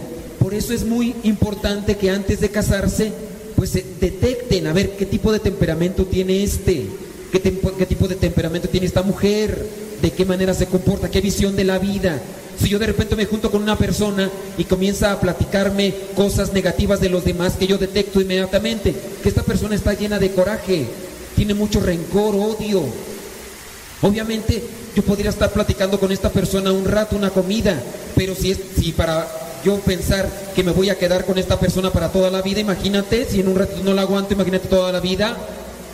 Por eso las personas tienen que utilizar la inteligencia para detectar. Si tú quieres ayudar a esa persona, bueno, tendrás que buscar los elementos que te van a servir a ti para ayudar a esa persona, pero no arriesgarte a decir, pues es que está muy bonita, tiene muy buena figura y, y pues con eso me basta, no importa que tenga un genio de los mil demonios.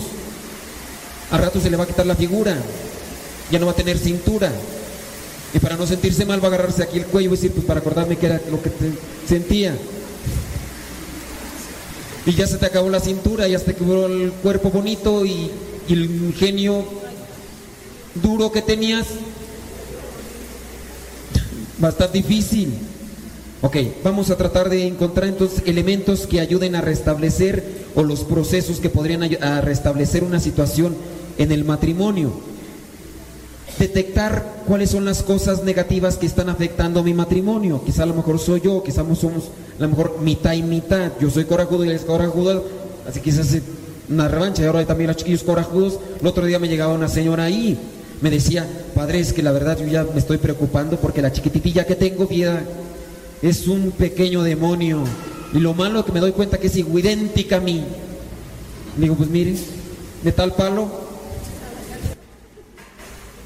y así, uno a veces está mal y también el otro está mal y el otro está mal y cómo vas ¿Y qué, ¿Y qué haces entonces para tratar de solucionar o tratar de restablecer las situaciones en el matrimonio? A veces nada más te haces, lo único que haces es quejarte y quejarte y quejarte y quejarte. A veces uno lo que encuentra, por ejemplo, era lo que platicábamos hace rato, estás en un retiro y escuchas algunas cosas que te inquietan, que te, te sacuden. Y tú dices, pues sí, hay algo malo en matrimonio, pero el problema es que la gente se desespera y quiere que en el instante otra persona le solucione el problema que se ha venido generando, ha venido procreando después de 10, 15 años. Cuando tú tienes el problema con tu, con tu pareja después de 10 o 15 años y quieres que otra persona te lo solucione en 15 o 20 minutos, es difícil. Es difícil encontrar los elementos o las cosas que les han ido afectando.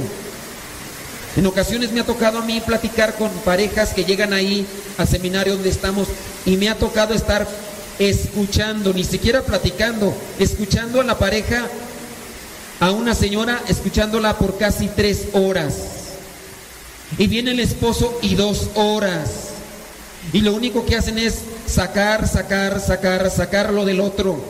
Es que el otro, es que aquello, es que él, es que el otro al otro día, yo no sé qué hacer. Y, y quieren que en ocasiones le solucionemos nosotros el problema de toda la vida que tienen como matrimonio, que se lo solucionemos en 15 minutos. Dígame qué hacer para ya librarme de esto. Pues lo que tienes que hacer primero es reconocer cuáles son tus errores. ¿Tú tienes errores? No, yo no tengo. Ahí está el primer error.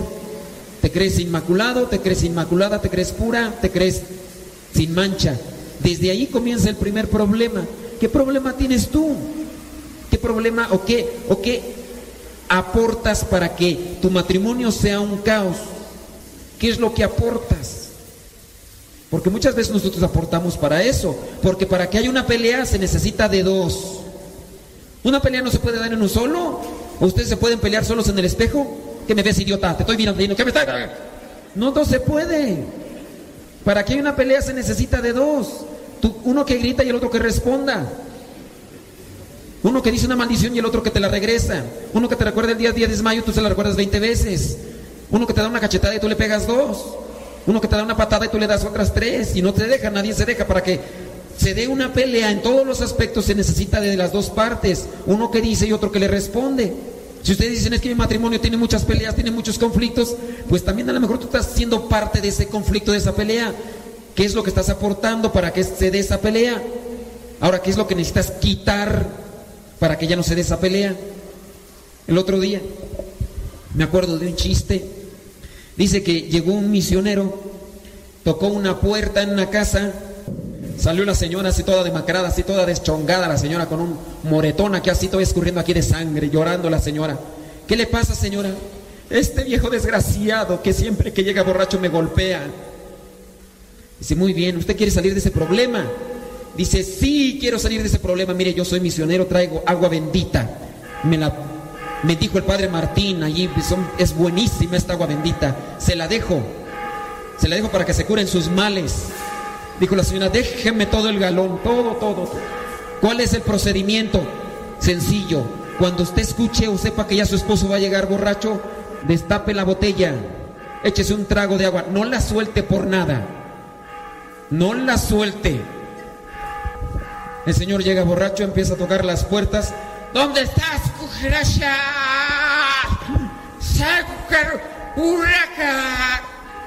La señora inmediatamente agarra el agua milagrosa.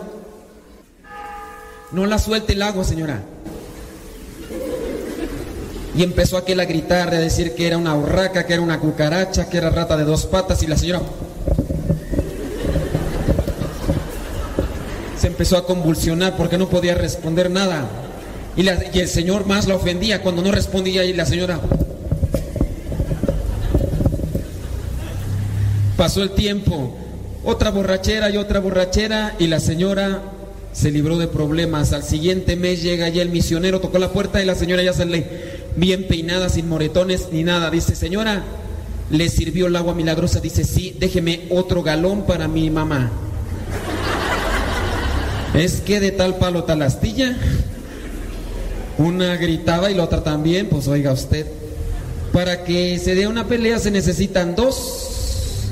A lo mejor si tu matrimonio siempre está en conflicto es porque también pones de tu parte, de tu lado. Si te quedas en silencio y mejor ponte a orar por él, a lo mejor los problemas se acaban, ¿verdad? Ahora, la otra cosa es ver qué cosas negativas estás aportando en tu matrimonio y que a lo mejor por eso está dando ese conflicto. La otra pregunta será, ¿y qué cosas buenas estás haciendo para que se transforme? A lo mejor no hay un progreso, no hay aportaciones buenas. ¿De qué manera estás nutriendo tu matrimonio? A lo mejor nomás nutres de puras quejas, reproches, reclamos, críticas, envidias. A lo mejor puede ser. Pero ¿qué cosas buenas estás aportando? Yo quisiera extenderme a dos, tres horas. ¿Se acuerdan? ¿Quiénes estuvieron los del retiro pasado? Levante la mano los del retiro pasado. ¿Se acuerdan que nos aventamos un tema de tres horas? Sí, no se acuerdan, ¿verdad? Porque se durmieron. Pero nos aventamos un tema de tres horas. Yo quisiera aventármelo ahorita, pero el tiempo ya se me acabó. Porque viene la misa y hay que preparar y todo. Pero, ¿cómo que no? Pues por eso el retiro va a seguir después de la misa. Después de la misa viene la comida, para que no se vayan a ir. ¿Ok? Después de la misa, y después viene lo mejor, la hora santa, sí una reflexión y todo. Pero vamos a dejar este cuestionamiento. Yo a lo mejor estoy aportando algo que hace que se afecte mi relación matrimonial. ¿Qué será? A lo mejor la soberbia, a lo mejor el orgullo, a lo mejor la envidia, a lo mejor el coraje. Pero qué mejor que pudieras aportar cosas buenas, que pudieras entregarte. Por ejemplo, que, pudieras hacer compromisos. Voy a hacer un compromiso, no sé, eh, voy a llevar algunas cosas en mi vida que me unan más a mi pareja. Yo, por ejemplo, aquí tengo lo que son varios elementos. Uno se llama 20 consejos matrimoniales, que fue el tema, uno de los temas que les compartí la vez pasada. y que quisiera compartir con ustedes lo que serían estos compromisos matrimoniales así.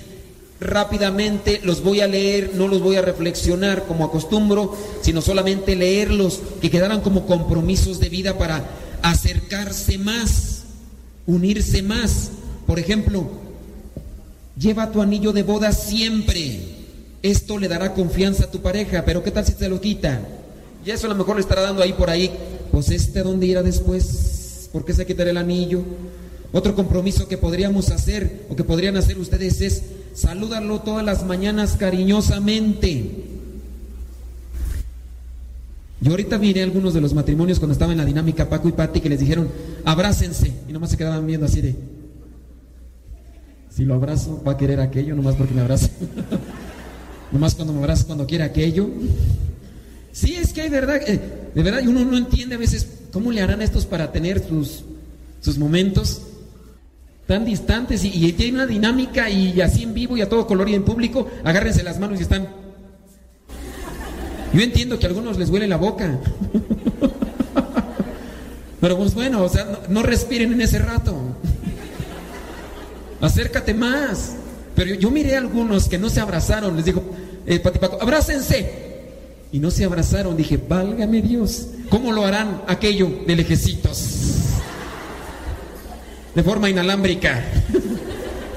o sea, yo digo, pues tienen que acercarse y abrazarse, porque aquí no se abrazan, si se abrazan para hacer otras cosas. O nada más se abrazarán para eso. ¿Convenencieros? y aquí nada más era abrazarse, abrazarse así, aprovechese ahorita que hace frío. ¿No? Algunos de ustedes, y ustedes saben muy bien a quiénes me refiero, así de lejecitos. Y nomás se quedaron viendo así. Entonces, uno de los compromisos que podrías tener tú con tu pareja es salúdalo todas las mañanas cariñosamente, como si se acabara de encontrar, como si se acabaran de encontrar y despídete con un beso cada vez que salga de casa y cuando llegue. ¿Quién de ustedes estará aquí que ya ni siquiera se besan en la frente, ya no siquiera en la boca, en la frente? Adiós, chulada de maíz prieto. Al rato regrese, vas a ver cómo te va a ir. Qué, qué chambrosos son ustedes. Luego, luego se van a los extremos, en fin. Compromisos de vida, compromisos con el matrimonio. Tratar entonces de sorprender al otro, saludándolo cariñosamente. Sorprenderlo, número tres, sorprenderlo con detalles. Una carta escondida, una cena especial, su dulce favorito, una foto de los dos, una invitación al cine o al teatro. Los del retiro pasado platicábamos y les preguntaba, ¿cuál es la comida favorita de tu pareja? Te traga todo. Todo lo que le pone, no le pongo la mano, sino hasta esa se la traga.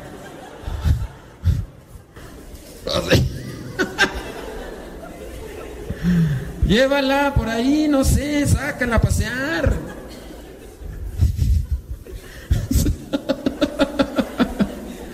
¿Hace cuánto que no, la, que no, no, no, no salen con ella?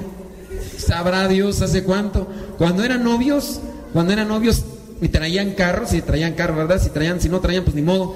Pero si traían carro, van, iban y le abrían el, la puerta del carro. Súbete mi vida, mi amor. Señor, ¿hace cuánto tiempo que no le abre la puerta del carro su esposo? Dice, pues ayer, pero íbamos en la autopista a 120 kilómetros por hora. Me dijo, bájate. pues no, ¿verdad? Hay esos detalles, ¿no? No, que se mantengan. Ustedes están bien contentos, pero ya empezó a llegar la gente, así que ya vamos a cortarle. Número cuatro, respira profundo y piensa cuánto lo amas o la amas antes de empezar una discusión, que sea un compromiso. A ver, ya se me está empezando a calentar la sangre. Ya se me está subiendo el apellido. Soy, no, mira, no, no, no le muevas, no le busques ruido a chicharrón. No le busques tres pies al gato sabiendo que tiene cuatro. Y bueno, yo te. Respire profundo y piense cuánto la ama. Cinco, sé sensible, comprensivo, comprensiva. Sé sensible, comprensivo, comprensiva, positivo. Compréndelo. Trata de ponerte también en su situación, a lo mejor está pasando por un, una situación, las mujeres pues padecen de esta situación, pues es algo ya fisiológico que llega y que de repente ellas mismas se aguantan. Ellas mismas me han dicho, bueno, algunas me han dicho, padre, yo me aguanto a veces. Y me imagínate tu esposo. ¿A poco no? No, y luego por ahí sí estuvieron en pecado consumiendo pastillas y todo eso para no quedar embarazadas, eso todo les altera las hormonas y de repente las dejan de utilizar y por eso pues sí hasta dice uno quítate por un lado sí cuídense. Entonces sean, sean sensibles comprensivos positivos. Número 6 mantén ordenada tu casa nada mejor que la limpieza. Bueno yo quisiera seguir adelante pero ya hay que preparar aquí el altar y todo. Vamos a dejar estos compromisos matrimoniales Vamos a guardar silencio. No hay que platicar, hay que guardar silencio mientras nos preparamos. Los que van a preparar aquí el altar y todo, pues ya ahorita lo, lo van a preparar, pero traten de mantener el silencio para que este silencio sirva como preparación para el encuentro con Cristo, el encuentro con la Eucaristía. Los que pueden acercarse a comulgar, pues lo hagan con mucha devoción. Ah, el, Padre Martín va a seguir confesando para los que quieran confesarse. Yo después de la misa voy a seguir, bueno, voy a confesar después de también llenar la tripa, porque hay que llenar la tripa, voy a confesar. Pero entonces vamos a disponernos en silencio. Yo sé que a lo mejor ahorita quisieran comentar algunas cosas con su pareja, dejen mejor que Dios hable, preparar este momento de la Eucaristía con silencio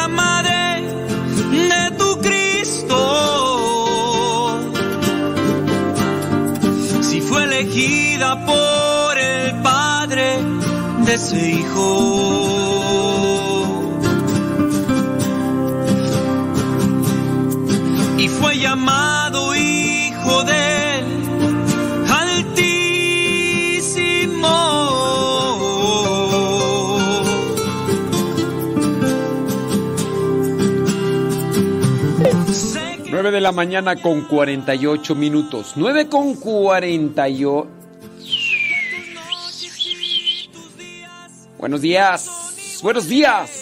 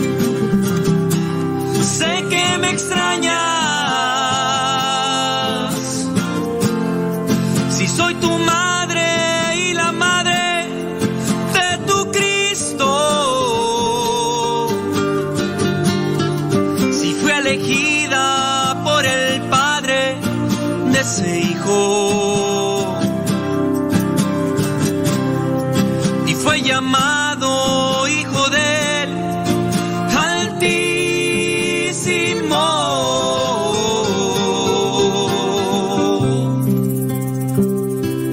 Del Altísimo.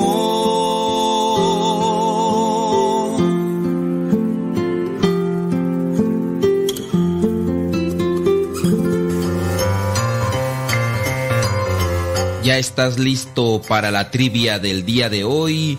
Pues vamos con ella. La pregunta del día de hoy es la siguiente. ¿Cómo se llamaba la mamá de Moisés, el libertador del pueblo de Israel? ¿Cómo se llamaba la mamá de Moisés, el libertador de Israel? Se llamaba Jocabeb, se llamaba Sépora o se llamaba Eliseba. ¿Cómo se llamaba la mamá de Moisés? Se llamaba Jocabeb, se llamaba Sépora o se llamaba Eliseba.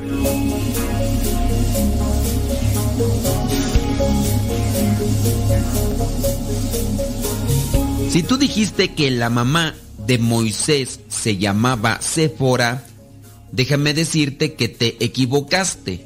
Si tú dijiste que se llamaba Eliseba, también te equivocaste. La mamá de Moisés se llamaba Jocabet. Jocabet está ahí en el libro del Éxodo, capítulo 6, versículos del 20 al 27, donde dice, Anram se casó con su tía Jocabet, que dio a luz a Aarón y a Moisés. Amram vivió 137 años.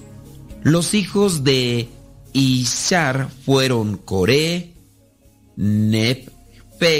Y Sicri. Los hijos de Uziel, Misael. Bueno, me voy a adelantar y en el versículo 27 dice, son los mismos Moisés y Aarón que hablaron con el faraón rey de Egipto para sacar de ese país a los israelitas. Ahí entonces podemos ver en el versículo 20 al 27 lo que viene a ser el árbol genealógico de Moisés y así encontrar que su mamá se llamaba Jocabet. Amram se casó con su tía, dice, aunque aquí el término tía es un término que se ha pegado porque dentro de el idioma hebreo no existía ese término, pero se puso aquí en esta traducción Jocabet que dio a luz a Aarón y a Moisés. Estos dice el versículo 27 fueron los que fueron con el faraón. Si te pusiste a analizar en el libro del Éxodo, donde anuncia cómo es que nace Moisés en el capítulo 2, solamente dice que una mujer se casó con un hombre de la tribu de Leví, la cual dice quedó embarazada y tuvo un hijo. Al ver ella que el niño era hermoso, lo escondió durante tres meses pero no pudiendo tenerlo escondido por más tiempo, tomó un canastillo de junco, lo tapó.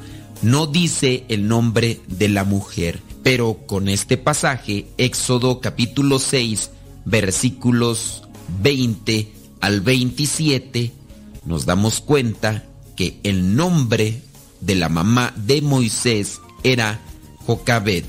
Moisés fue un libertador, fue un hombre que escuchó la voz de Dios y a pesar de que tenía 80 años, se dedicó a cumplir con aquello que le pedía Dios. Dios tiene una misión para cada uno de nosotros. Algunos llegan a decir que Moisés era tartamudo, otros que no sabía expresarse bien porque cuando huyó de Egipto se ausentó y ya no pudo hablar bien el idioma con el faraón.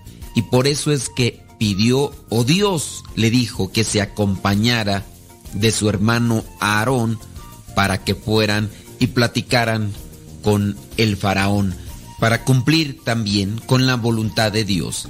Necesitamos apoyarnos de los demás.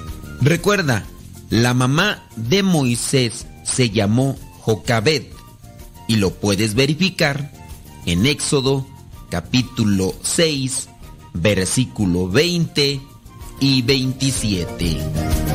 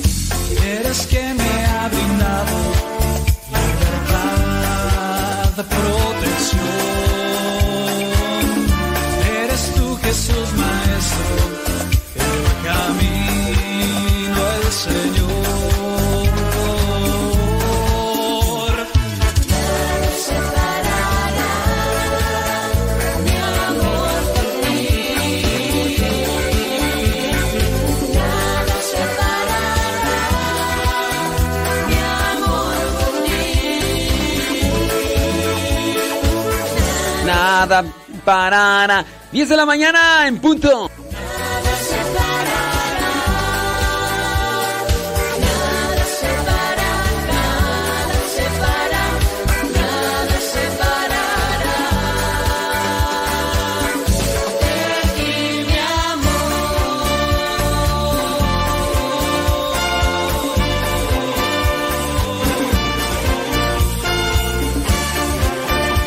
¿Qué onda, señora Gaby?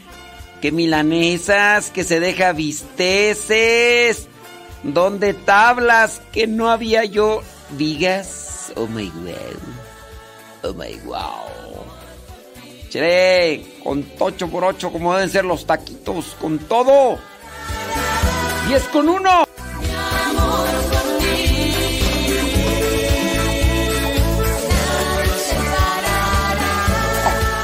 Respondiendo preguntas ahí en el Telegram. Arroba cabina radio sepa en el Telegram. Si ya descargaste Telegram. Ay, yo sí lo instalé, pero... Es que ninguno de mis contactos tenía Telegram y yo dije, ay no, ya, qué flojera. Pero es que en el Telegram no solamente es para así, para... Es para buscar canales con contenido y demás. Ay, no, Dios mío, yo... Ay, no, yo no. Ay, yo no, ay, Dios. ay. Luego ocupa retrato de espacio en mi, en mi no, no.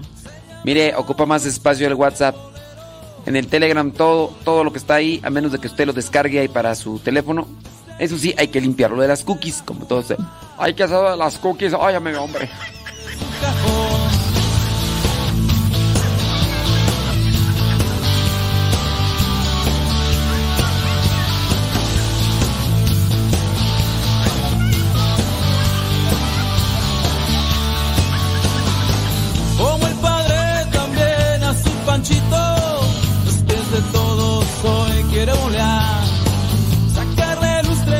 ¡Panchito! ¿Qué? Como nuevos volvernos a dejar. Es muy fácil que te encuentres a Panchito, fuera de cine, restaurantes, algún bar. Panchito, Panchito. simple chance y en ti deja su chamba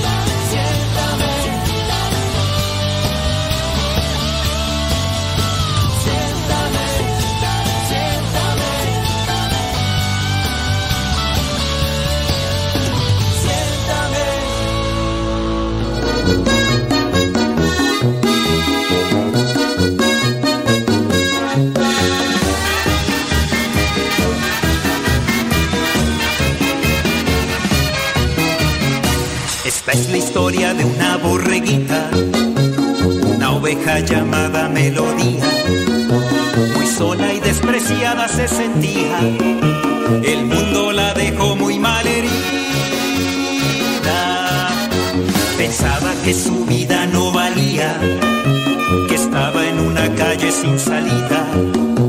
Cuando escuchó una voz que la llamaba, que todos sus pecados perdonaba.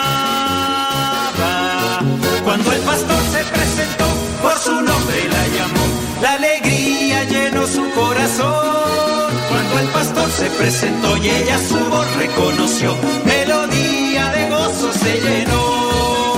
Canta con me, me, me, canta con me, me, me, canta con me, me, me,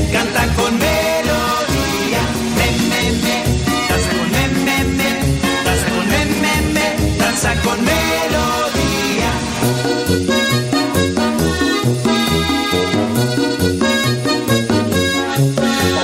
Te saludo con gusto donde quiera que te encuentres y como quiera que te encuentres. Muchísimas gracias. Gracioso everybody in your home. ¿Tienes preguntas? ¿Tienes comentarios? Vamos a tratar de eh, acompañarte. Vamos a tratar de responderte porque todos, todos necesitamos de una respuesta, de una orientación. Por ahí estaba yo mirando algo que nos puede ayudar para estar siempre vigilantes. La vigilancia espiritual que necesitamos todos. ¿Por qué la vigilancia espiritual? Pues para no caer en pecado. ¿Por qué la vigilancia espiritual? Pues para también salir del pecado. ¿Por qué la vigilancia espiritual? Pues para ayudar a otros que a lo mejor se encuentran en el pecado. Te van tres consejos para asegurar la vigilancia espiritual. Vigilancia, virtud que necesitamos, así como las vírgenes prudentes, estar cuidadosos y atentos. La vigilancia espiritual consiste en una introspección perpetua. ¿Qué es una introspección? O sea, es un cuidado interno. La vigilancia espiritual consiste en estar atentos en lo, que sucede en nuestro interior para saber cuándo sí, cuándo no y cuándo nunca. Es la mirada que el alma tiene sobre sí misma, pero nosotros tenemos que poner lo que nos toca. Su objetivo, permitir conversión constante. En nosotros, acuérdense, introspección perpetua, o sea, que siempre lo debemos de tener, no porque Ay, es que usted como ya es padre, usted no necesita de eso. Mm, con mayor razón, tú, con mayor cuidado, con mayor constancia. Porque el que se ha dedicado a servir al Señor, que se prepare para la prueba, como dice el libro de Girácides, capítulo 2, versículo 1. Si te has decidido seguir al Señor, prepárate. O sea que todos debemos estar en una conversión constante. Nosotros, cuando estamos al frente de una comunidad, debemos tener mayor cuidado. Tú que estás al frente de tu familia, también debes tener mayor cuidado porque en la medida de tus caídas son más grandes las repercusiones que causan tus caídas, son más grandes los escándalos. Por eso debemos de cuidarnos. Entonces, una conversión constante y una mirada clara y honesta sobre el estado de tu alma, de mi alma. ¿Cómo andamos en las cuestiones del alma? ¿Andamos bien? En la medida en que nosotros hacemos una, una investigación o un diagnóstico, una evaluación de nuestra alma todos los días, podemos ir mejorando o no. El hecho de que nosotros mismos no hagamos una confesión bien, nuestra conversión no prospera. Si no hacemos una confesión bien, quiere decir que nuestros exámenes de conciencia no son meticulosos. ¿Qué es meticulosos? Eh, minuciosos, que les dedicas tiempo, que te preparas más para hacer eso del examen de conciencia. Y por lo tanto, entonces, pues no, no hay una conversión. ¿Qué necesitamos para hacer un buen examen de conciencia? Silencio. A tratar de ¿Qué necesitamos más? Pues hacer también mucha oración, mucha, mucha oración, mucha iluminación para ir detectando. También necesitamos orientación.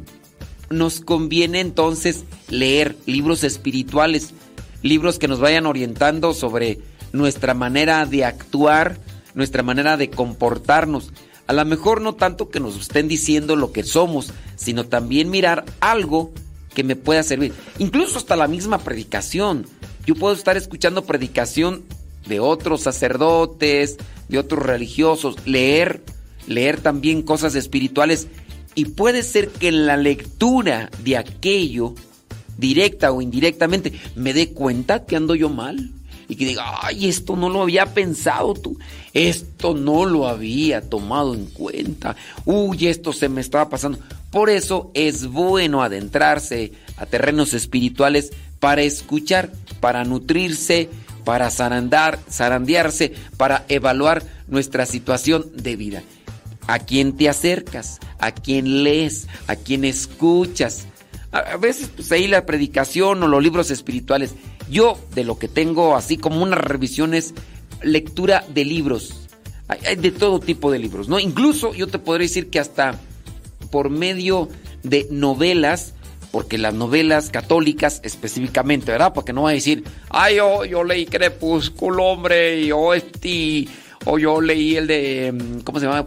Juegos del hambre, ay, yo ando con siempre con hambre, Dios mío, y a partir de eso yo leí la de que, no, hombre, los de los lobos y los vampiros, ay, no, yo, con, no, pues no, de esas no. Estamos hablando de novelas católicas que pueden tener presente un cuestionamiento hacia la forma moral o la forma de fe que estamos llevando cada uno. Y yo, en algunas novelas de estas católicas, he encontrado algunos elementos que me han llevado a un cuestionamiento y también a una manera de ir corrigiendo actitudes y comportamientos en nuestra vida. Así, cuando uno trabaja en eso, en una conversión constante, pues obviamente se agrega madurez. No quiere decir con eso de edad que yo, "Ah, yo soy el prototipo de la madurez caminante. No, pero sí podría decir, a mi consideración, que a lo mejor me falla, que soy un poquito más maduro que hace 10 años, o que hace 20, o que hace 30, porque ya tan viejos los pastores. Podría decir, ¿eh? Ya no, no, no podría decir que soy el mismo arrebatado, el mismo inconstante, eh, el mismo este pecador de hace 20 años. Digo, algo, no hace mucho, es que tú digas, oye, ponme en un altar. No, pero sí puedo decir que he ido trabajando muchas cosas eh, desde mi perspectiva, desde mi pensamiento. Y sí, todavía me equivoco y me voy a seguir equivocando porque eso yo creo que no se me va a quitar nunca, pero eh, puedo decir que sí, hemos prosperado y hemos trabajado un poquito en eso. Pero hay que seguirle echando, pues, oh, pues ni modo que yo diga, "Ah, ya nunca voy a cambiar, yo nunca voy a ser perfecto, por eso yo no voy a luchar. No, no, no, no. O hay que trabajarle. Bueno, trabajando en esta cuestión, entonces, la mirada, la mirada al alma, en la introspección, buscar la conversión. Toda autosatisfacción, toda autocomplacencia, pues no nos permite convertirnos, no nos, permite, no nos permite acercarnos a Dios.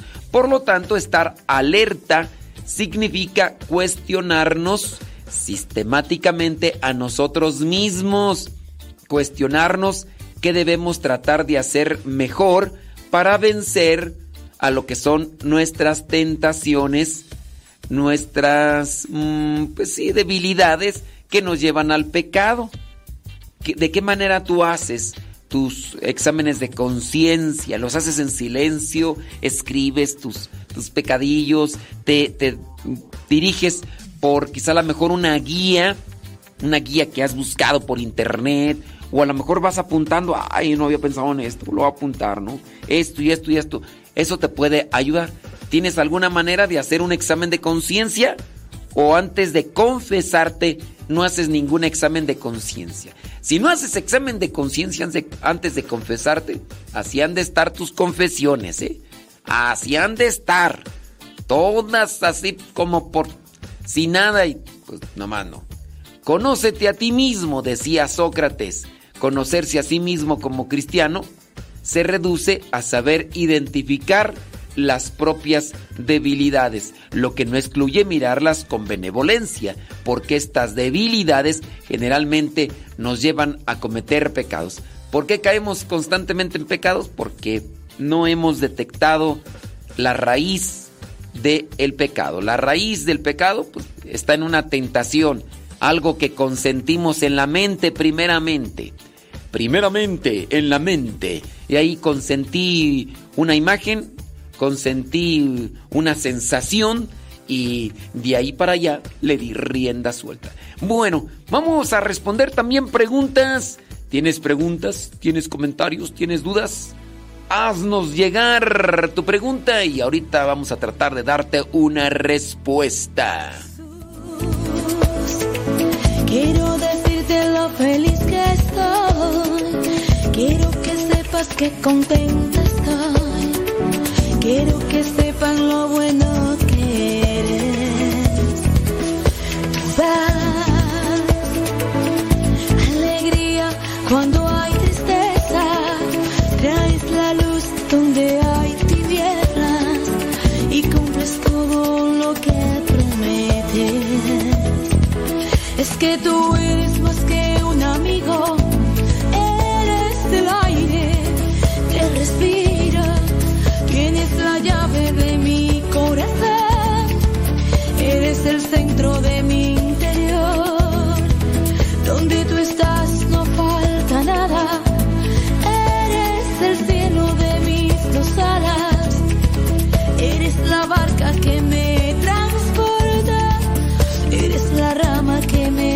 me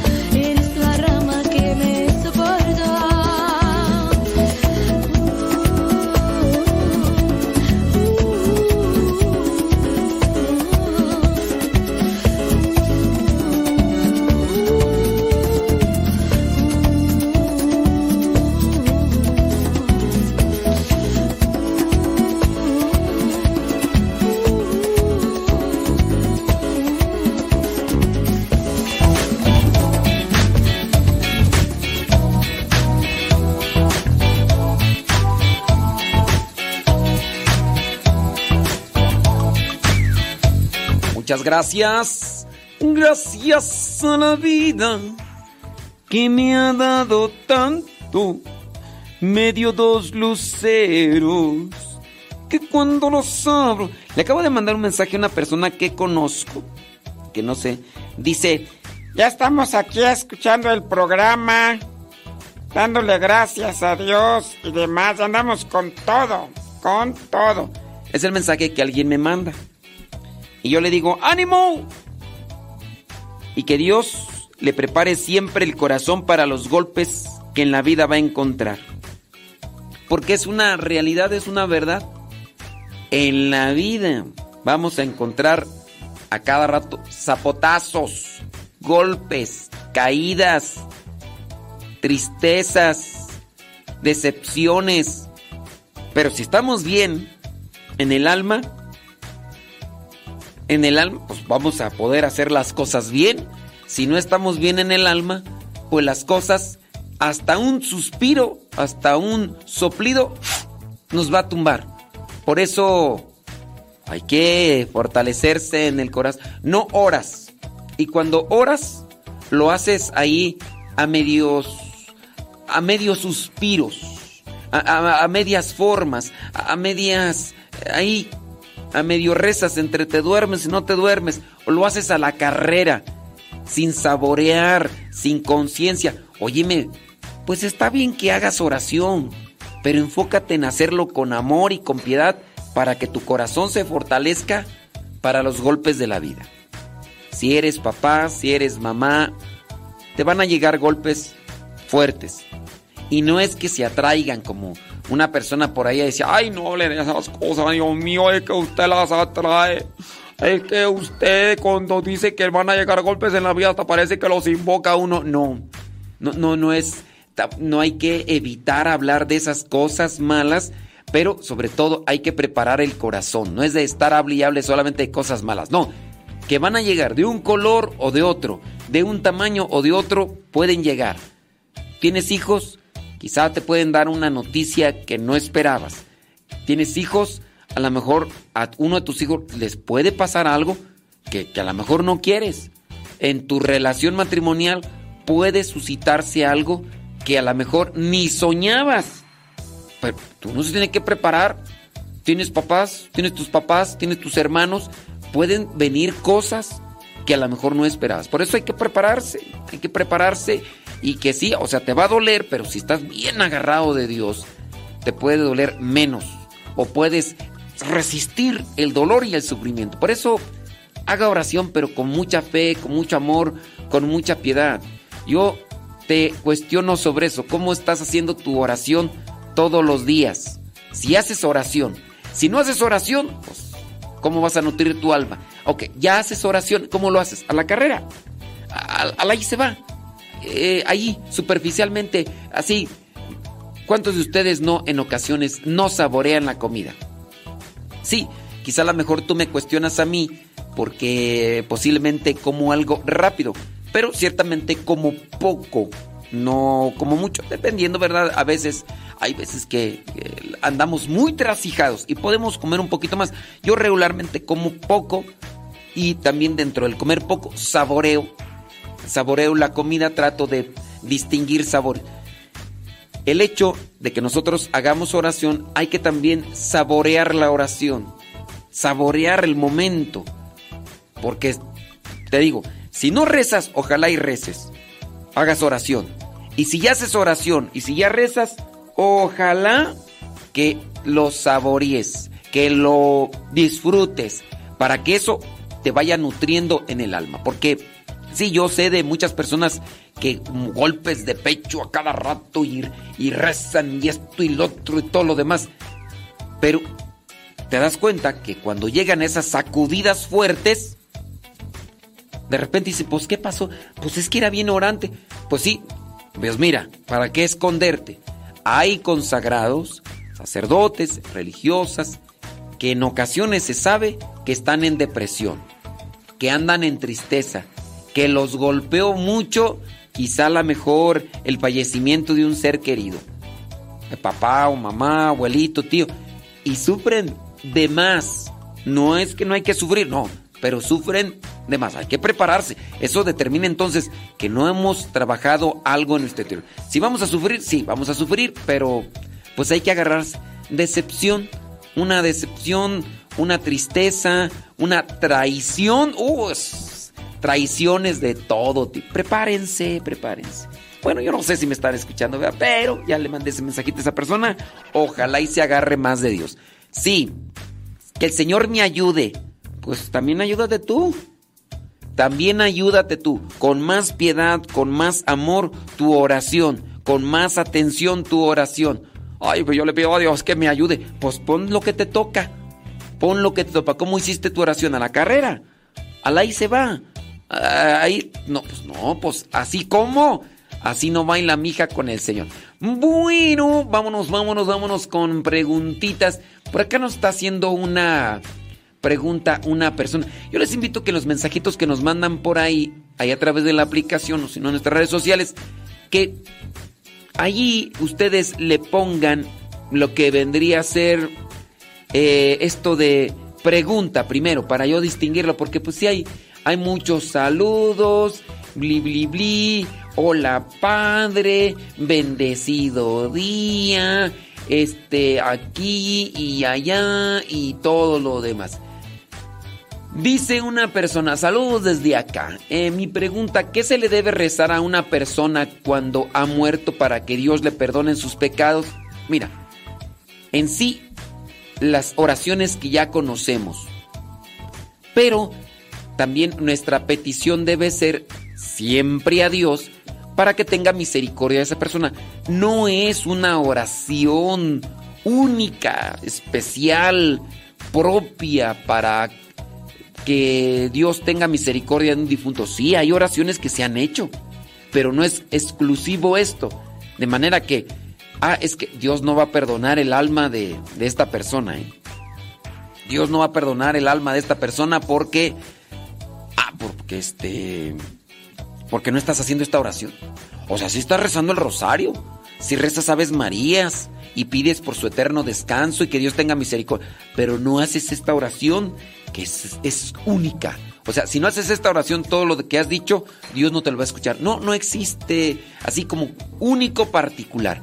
Si tú ya rezas el rosario, si tú rezas este oraciones, Padre nuestro, Ave Marías, credo y pides por el eterno descanso, pues ya con eso, ya hay que pedir. Claro, si tú ya encuentras por ahí oraciones que sean propias dentro de lo que vendría a ser la doctrina de la iglesia que alguien ha compuesto para pedir por el eterno descanso de alguien, está bien, pero no creas que solamente porque rezaste eso como una fórmula única, Dios sí te va a escuchar y con lo otro no te, no te va a escuchar. Pues no, ¿verdad?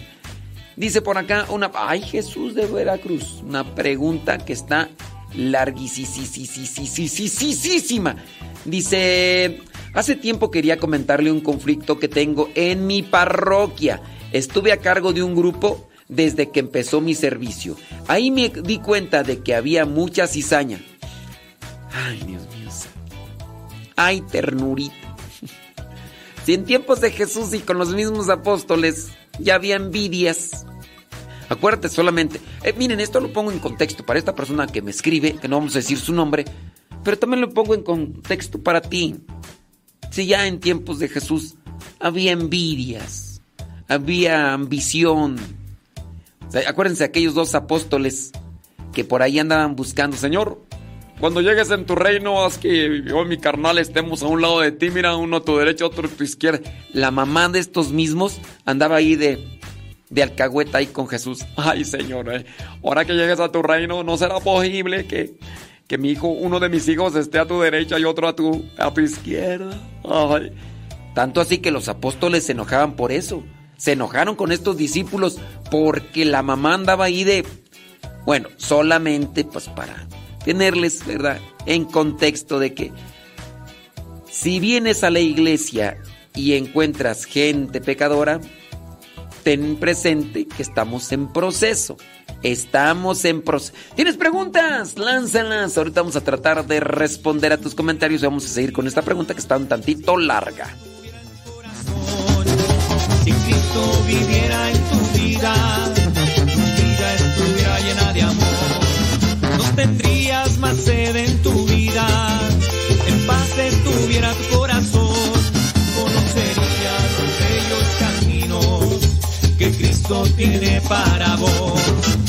Si Cristo viviera en tu vida, si Cristo estuviera en tu corazón, si Cristo viviera en tu vida, tu vida estuviera llena de amor.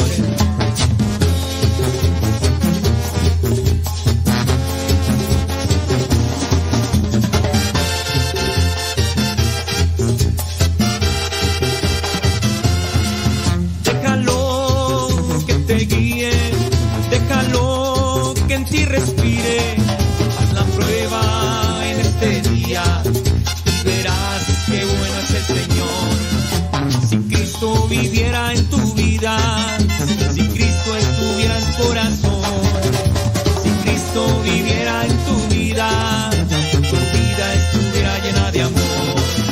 Si Cristo estuviera en tu vida, si Cristo estuviera en tu corazón, si Cristo viviera en tu vida, tu vida estuviera llena de amor.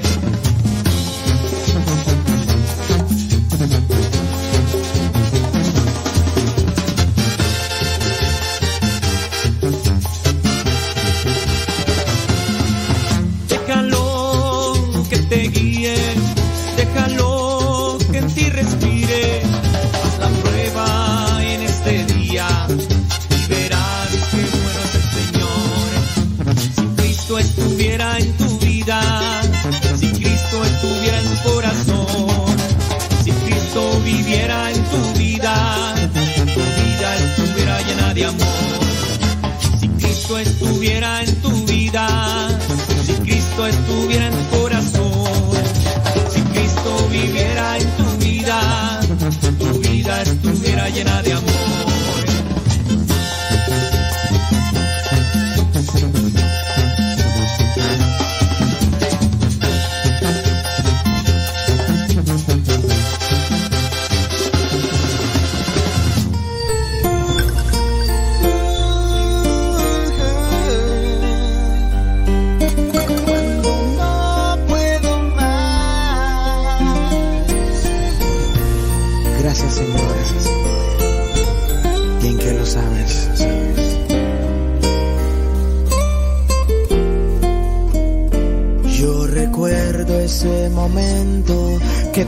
Voz a mí me habló.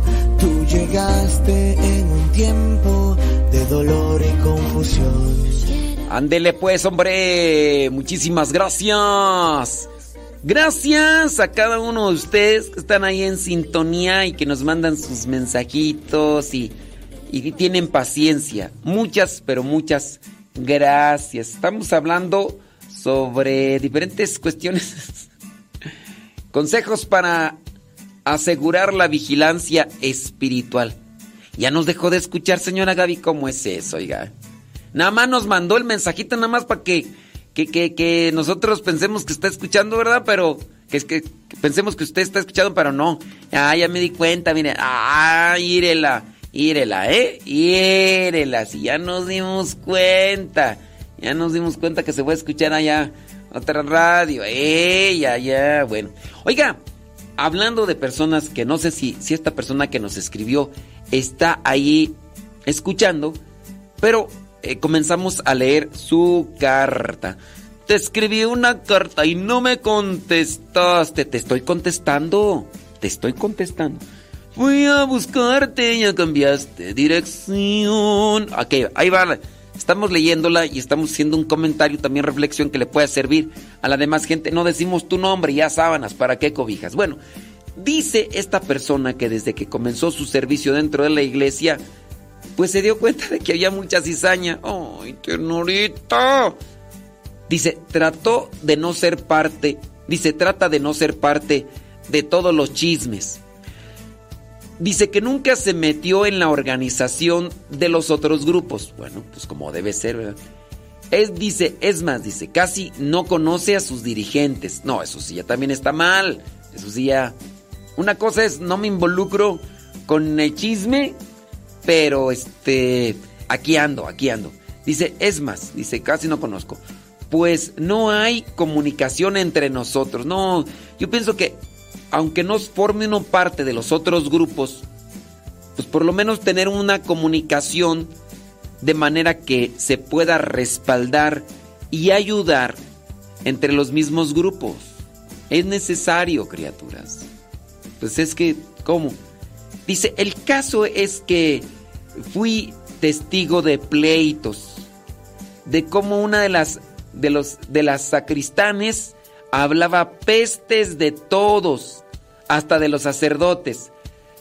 Yo de la experiencia que tengo es la, experiencia negativa que tengo es más negativa de los sacristanes que uno puede decir a mi- integrantes de este, de este equipo, de este grupo, de, de- bueno, de estos grupos, no equipos, de estos grupos y todo eso. Pero sí, de quien más me he llevado malas experiencias es de los sacristanes. No sé si a veces se lleva, se llega a deformar nuestra fe porque el sacristán tiene más contacto con las cosas sagradas y ya se cree en otro nivel. No sé, el hecho de que sacristán esté ahí todos los días, todos los días, de repente se siente tan familiar y cercano que se cree con la facultad de parte de Dios para andar acusando, enjuiciando o criticar todo lo que piensa que puede estar mal. Así como que se cree como el secretario del Espíritu Santo, la secretaria del Espíritu Santo, pudiera ser. No es que todos los sacristanes sean así, pero yo de las malas experiencias con integrantes o con participantes dentro de la iglesia, me le he llevado más de sacristanes y sacristanas. Le siguen las secretarias. no todas, pero pues sí, bueno, eso te lo comparto, ¿no? Dice, y me mantuve al margen, qué bueno, bien por ti, bien por ti. Pero esta sacristana empezó a desquitar su coraje con los niños a mi cargo. Bueno, cuando alguien dentro de los grupos de iglesia se comienza a sobrepasar, hay que ir a la cabeza, con el párroco, con el sacerdote encargado. No hay que meterse tanto con ellos. En la medida que se pueda hay que acercarse con las, con las sacristanas y en su caso aquí es decir, oiga, este, bájele un poquito de rayas a su espuma. Bájele un poquito de enjundia a esto. Que no entiende, bueno, pues, bueno, yo nomás le aviso, pues. Padre, aquí, preséntenle evidencia también, porque a veces ya es necesario cierto tipo de evidencia. No es hacerle un mal a la persona, es evitar que un mal se siga extendiendo o propagando. Entonces, hay que acercarse al sacerdote. Claro, esperando que haga caso este sacerdote. Si no hace caso el sacerdote encargado, pues ya nomás encomiéndate a Dios y dile que te dé paciencia y sabiduría para saber torear al toro. Ea. Dice, yo había comentado la situación con el otro sacerdote, pero no sé si les comentaron algo, porque en verdad era una situación muy lamentable. Hay veces que los sacristanes o las sacristanas podría presentarlos o colocarlos la diócesis. A veces uno no se puede meter ahí. Cuando quien rige lo que vendría a ser la administración de la parroquia es la diócesis. Entonces contratan a personas, no sé si este sea el caso. Entonces contratan a personas. Otras veces el sacerdote se ve atado de manos y pies porque el sacristán es quien le ayuda en todos sus menesteres. Y a veces algunos sacerdotes dicen, Es que no puedo hacer nada con este sacristado porque pues es mi mano derecha, o sea, es bien mula, yo lo sé, pero pues es el que me saca el trabajo. Y yo ahí cómo le hago. No, es que si lo despido luego después quién me va a ayudar con todas las cosas de trabajo, ya no quiero yo más trabajo, ya estoy viejo, estoy cansado, ya ya no puedo yo. Y este secretario, la verdad es que sí es bien chambeador, bien trabajador, bien trabajadora y despedirlo, pues no.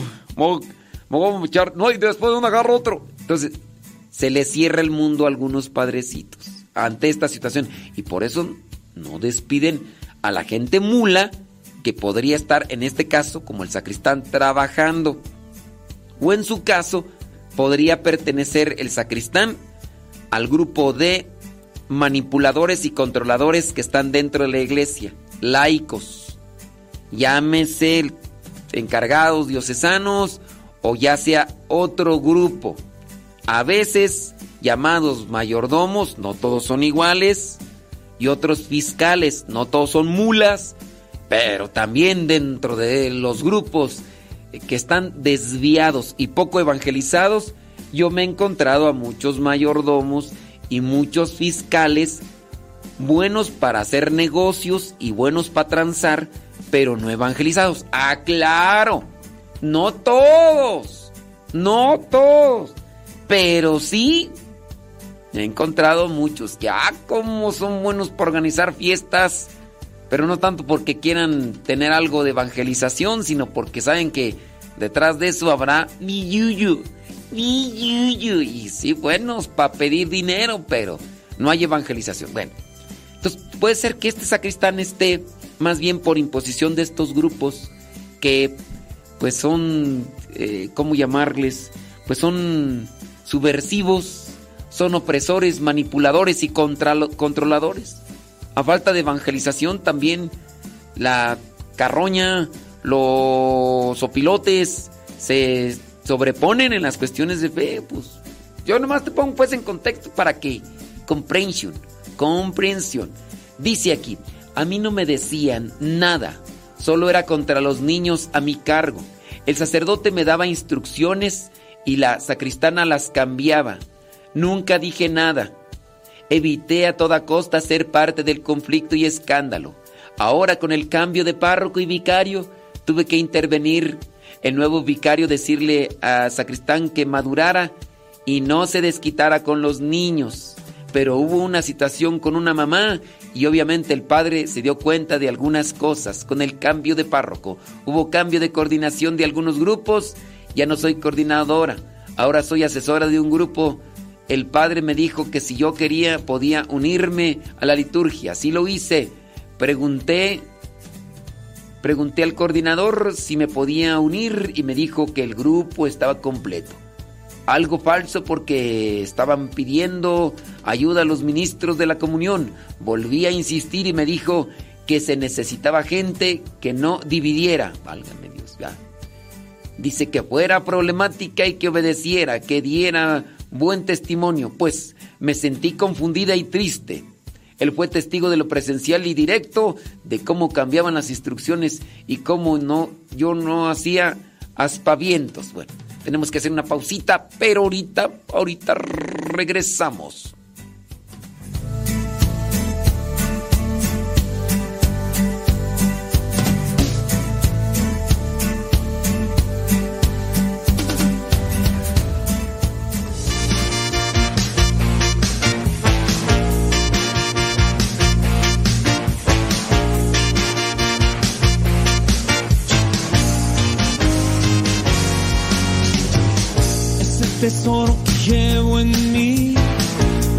Tesoro viene de ti. Eres la perla que yo escogí, que hoy me hace feliz. Dejé mi barca y te seguí. Tú me dijiste venid a mí. Un pescador de hombres soy de ti y así quiero morir. Yo te seguí porque te creí. Vida eterna se encuentra en ti. Y aunque en momentos voy a sufrir, estarás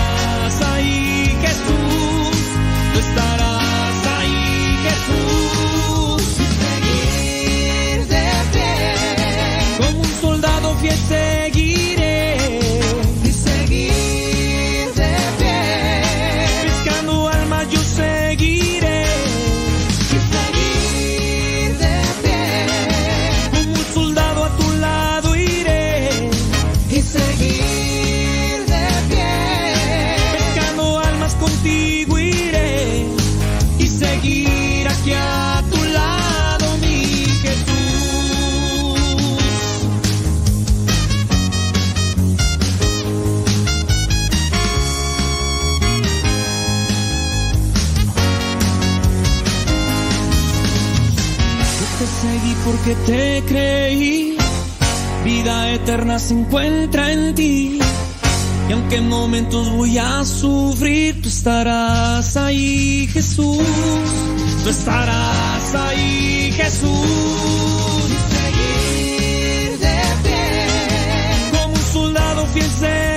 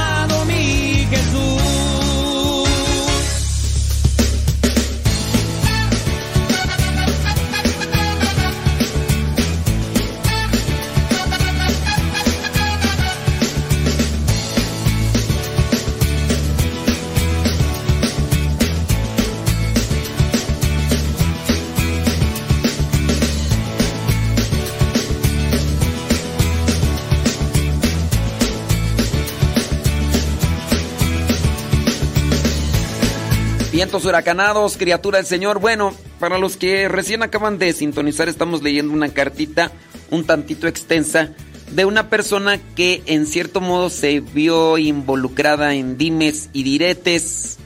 Cambiaron de sacerdote, de párroco.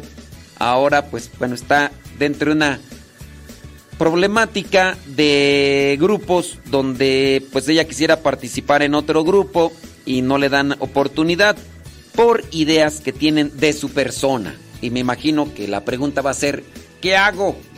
¿Qué hago?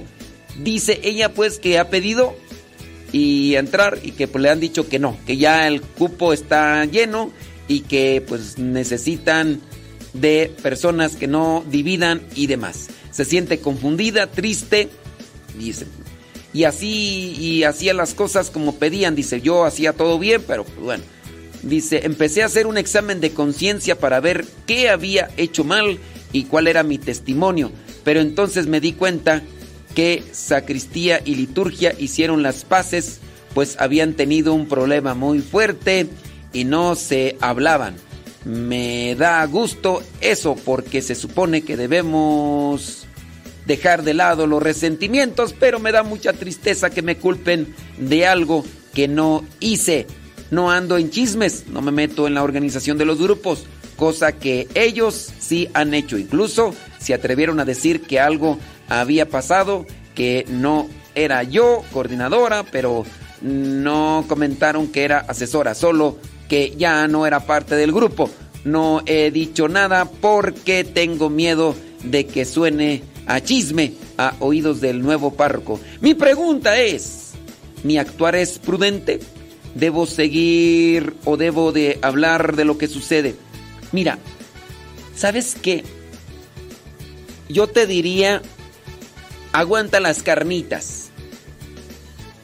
Espérate, espérate. Las cosas ahorita están movidas. Ahorita las cosas están pues ahí revueltas. Dice el refrán, a río revuelto ganancia de pescadores. ¿Sabes qué te diría yo? Tómate un break. Tómate un descanso en el servicio.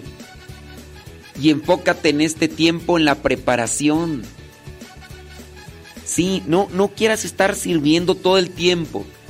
Si dentro de las circunstancias grupales ahorita no se te da la oportunidad por el, la cuestión que sea, ese tiempo que dedicabas al servicio, dedícalo ahora para instruirte, para prepararte, para formarte, de manera que cuando se presente dentro de un año o de dos, cuando se presente la oportunidad, tengas tú mayor preparación, mayor conocimiento. Esa vendría a ser mi recomendación. Trata ahí de, de acomodarla, trata ahí de nutrirte para que, para que puedas seguir adelante y puedas ayudar mejor.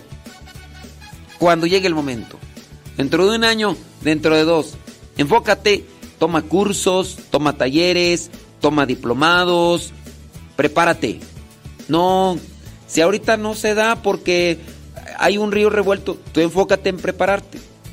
Hay muchas cosas que puedes hacer para prepararte mejor. Si es que quieres ser, si es tú dices liturgia, si es catecismo, lo que sea, hay un montón de cosas a las cuales uno tiene que estar ahí buscando para llenarse. Es mi recomendación que te doy porque el Padre Modesto soy. Y si quieres servir mejor, échale enjundia y échale galletas y no te quedes con eso. Este, que sea lo que sea de los demás, ya no busques la raíz, ni busques la razón, ni pelees un puesto. Mejor aprende más y vas a servir mejor cuando te toque estar ahí. Bueno, eso es lo que yo digo. Este, y déjame ver por acá alguien que está comentando. Dice, Padre, yo no sé si estoy bien en mi oración, doy gracias a Dios. Y recito, no, pues yo tampoco sé si estás bien en tu oración. No, pues está, medio difícil. Mira, la cuestión aquí es está en cómo hago yo mi oración. Yo cómo puedo decirte si estás bien o no en tu oración. No es la oración que haces, sino cómo la haces. Mira, incluso hasta Te voy a poner un ejemplo, una analogía con relación a, la alimentación. Dicen que también parte de, de cómo nos aprovecha la comida a nosotros está en cómo masticamos. Sí, si no masticamos bien, pues, pero si masticamos bien, ¿cuántas masticadas dicen que tienen que dársele a la comida? Pues también depende, ¿no? Si hay comidas sólidas, hay comidas fuertes, hay comidas macizas. No es lo mismo comer algo así ligero, no sé, una pasta, a, comer carne, ¿no?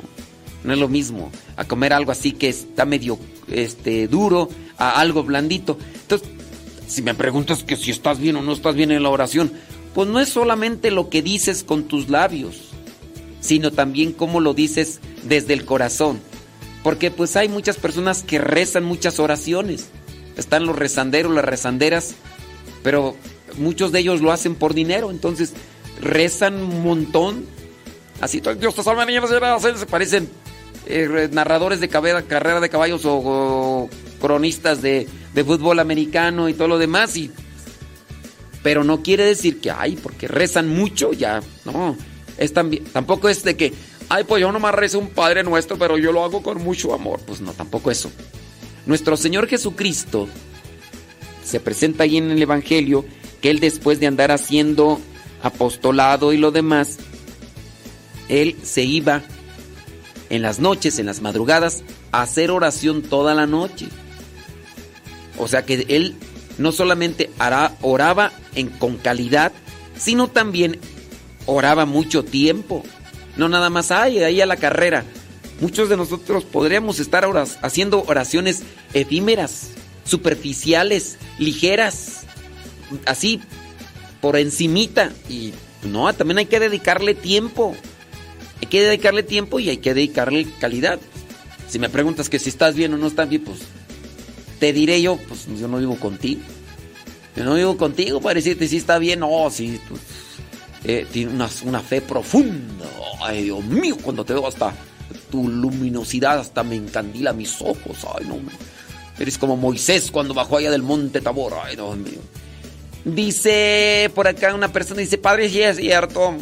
Aquí donde vivo el sacristán es del es de lo peor, hace lo que le pega la gana y el padre no hace nada. Ya se lo han dicho, pues te diré, te diré, te diré. Dice una pregunta. Aquí en mi casa he mirado, se diría fantasmas o demonios. Miren, yo les diría que no miren moros con tranchetes. Muchas veces no, no son como tal fantasmas. Son pocas las casas que están infestadas con presencias malévolas. Uno a veces puede decir, miré.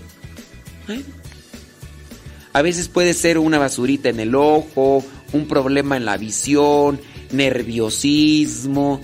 De déjenme decirles que también las enfermedades o incluso la inestabilidad nerviosa en nuestro organismo nervioso, en nuestro sistema nervioso, nos hace que en nuestros ojos, en nuestras pupilas, se vean cosas. No lo quieran adjudicar todo a presencias del chamuco. A veces son cosas que parecen ahí, o nerviosismo, o estrés, o, posibles enfermedades en los ojos. No siempre. Si tú dices veo cosas, pues te sugestionas y vas a andar todo el tiempo así, asustado y asustada. Ves sombras, todos, no sé, a veces es una sugestión. ¿Te hacen algo? ¿Te, te mueven las piezas, las cosas? Eh, te hablan, tú escuchas, todos los demás escuchan. Hola, ¿cómo estás? Buenos días. Bueno, ahí sí ya. Es, mueven las cosas solas, ahí sí ya. Otra cosa. Pero uno a veces mira sombras y esas cosas. Eh, puede estar solamente en un sistema nervioso alterado desordenado. Eh, pues se los digo pues porque en muchos casos sucede eso. La persona está sometida a estrés, angustia, presión y a veces sugestión es que yo miré una sombra y te lo han dicho y anda así ya todo espanteado, todo paniqueado. Ay, yo también la estoy viendo, Dios mío. Y solamente se hace una psicosis. Y de la verdad no es eso. Dice mirado sería fantasma, no sé qué sea. Cuando ya se te presenten así bien, mira, así bien, así, ahí sí ya. Pero cuando no sabes qué es, pues a lo mejor puede ser eso, una cuestión de enfermedad. Dice, no he- dice, pero lo he mirado que entra a mi cuarto y hasta la puerta se escucha que se cierra. Ok, ¿se escucha o la ves? Porque hay veces que los materiales se dilatan y uno eh, escucha o, siente escuchar y todo eso. Dice, se escucha que se cierra la puerta con fuerza. Es la de figura de un hombre alto que me... Que, que me, ¿Qué me recomienda hacer? Pues mm, yo diría que te tranquilices y pues... No, ya cuando veas... No, uno escuchar y esas cosas o sentir... eh, Eso no hay que tenerle... Ah, ya cuando te jalaron las patas, te tumbaron de la cama y otras personas lo han visto. Ahí sí ya. Te diría qué hacer, pero acá... Yo, mira, llévate agua bendita, échale agua bendita y reza y, y vas a ver. Señoras, señores, ya nos vamos. Que Dios les bendiga, pórtese muy bien, échele muchas ganas. Se despide su servidor y amigo, el Padre Modesto Lule, de los misioneros servidores de la palabra. Hasta la próxima.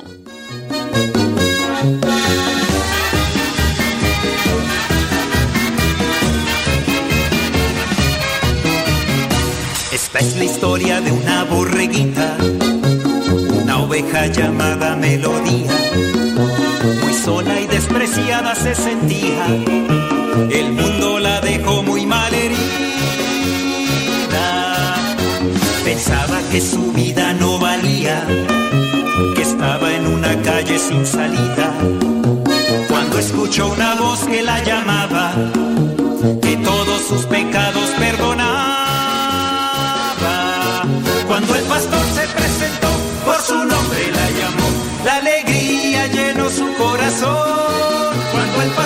presentó y ella su voz reconoció, melodía de gozo se llenó. Canta con me, me, me, canta con me, me, me, canta con me, me, me, canta con melodía. Me, danza con me, danza con me, danza con melodía.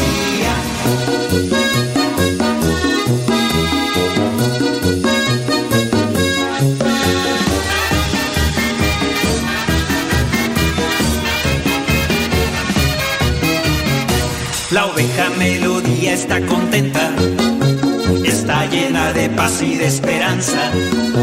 Bien sabe que el pastor nunca la deja, hoy vive por su amor y por su gracia. La oveja melodía canta y danza, y a todos nos contagia su alegría. En Cristo ha puesto toda su confianza. Jesús el buen pastor será su guía. Cuando el pastor se presentó, por su nombre la llamó. La alegría llenó su corazón. Cuando el pastor se presentó y ella su voz reconoció, melodía de gozo se llenó. Canta con me, canta con me, canta con me, canta con.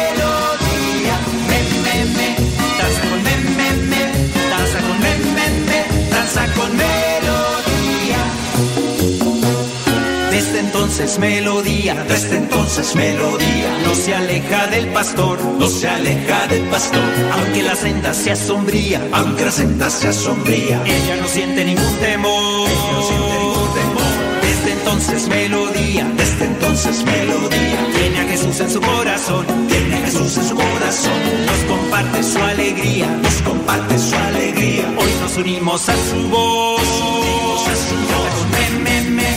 con me, me, me, canta con me, me, me, canta con melodía, me, me, me, danza con me, me, me, danza con me, me, me, danza con melodía, me, me, me, canta con me, me, me, canta con me, me, me, canta con melodía, me, me, me, danza con me, me, me, danza con me, me, me, danza con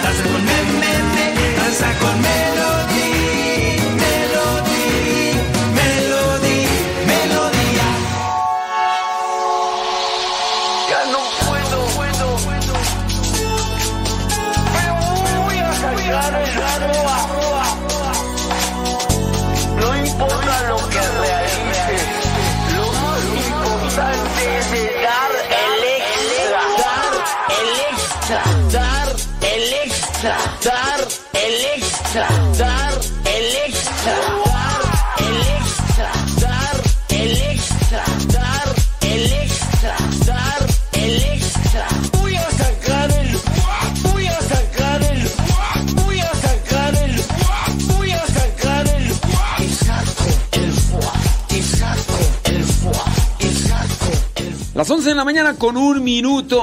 11 de la mañana con un minuto. Esperando que se encuentren muy bien donde quiera que estén. Gracias.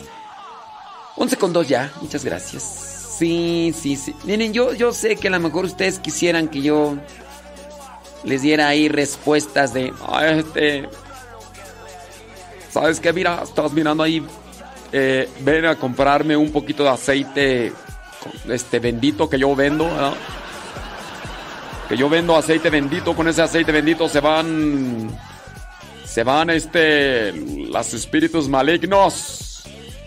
Es que ahí anda el chamuco, ahí anda el diablo, ahí anda el espíritu de un demonio que se llama eh, Temerruco. Y entonces, eh, mucho cuidado.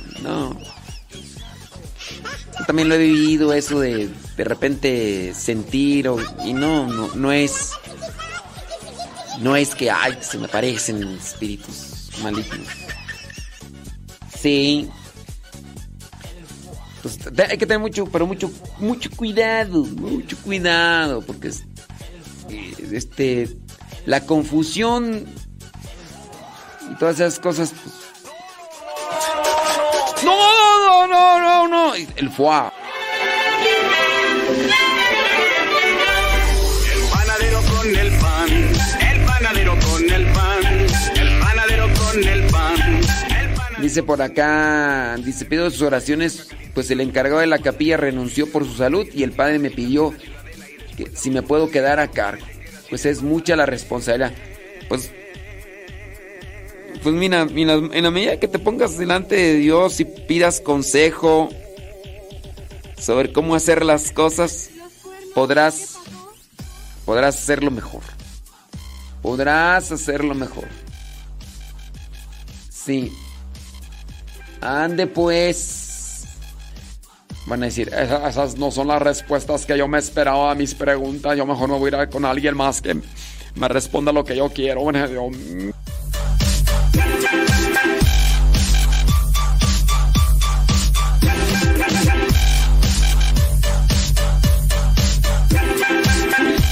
mm. Once con cuatro. Ya vamos a tener que cortar ahí en la en Facebook y en YouTube. Nos quedamos acá en Radio Cepa.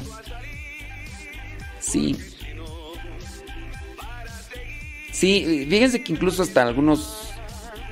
Algunas veces yo no he platicado así, que también he supuestamente visto. Pero de las cosas que podrían ser como espíritus o entes, pues ni, ni hace nada. Te asustas, quizá a lo mejor, si es que andan y es verdad esto de que están pero no te hace nada. ¿O sí? Ay, no, yo, yo sí sentí, hombre, que me jalaban de las greñas, hombre. Ni tienes, estás pelón, estás calvo como yo. Ay, pero es que uno siente.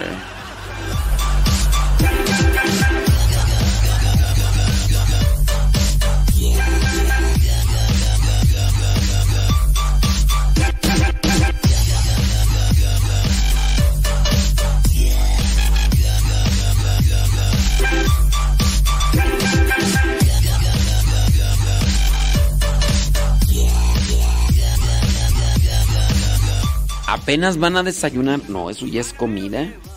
Eso ya es comida. Eso ya es comida. Panadero se va, panadero se va, panadero se va, panadero se va, panadero se va.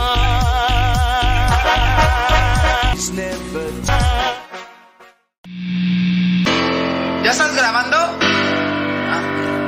Ya, ya, ya terminé de grabar.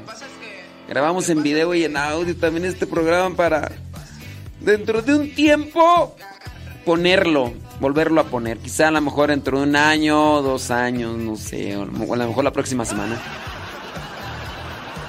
Sí, sí, sí, sí, sí. Ahí quedó grabado también en el Facebook y en el YouTube.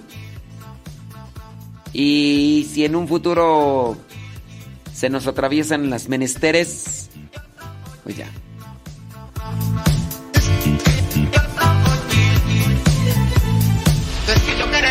¿Vasir o no vasir? ¿Vasir o no vasir? ¿Vasir? Sí. ¿Qué, qué, qué? Agarra y ¿qué te dijo? ¿Qué te dijo?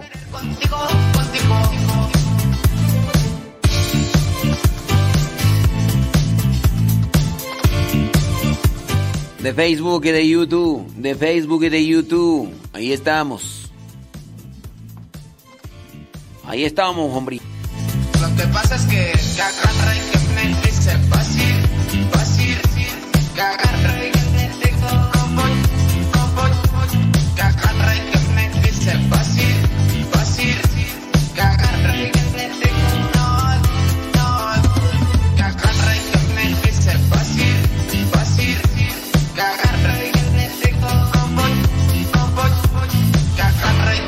que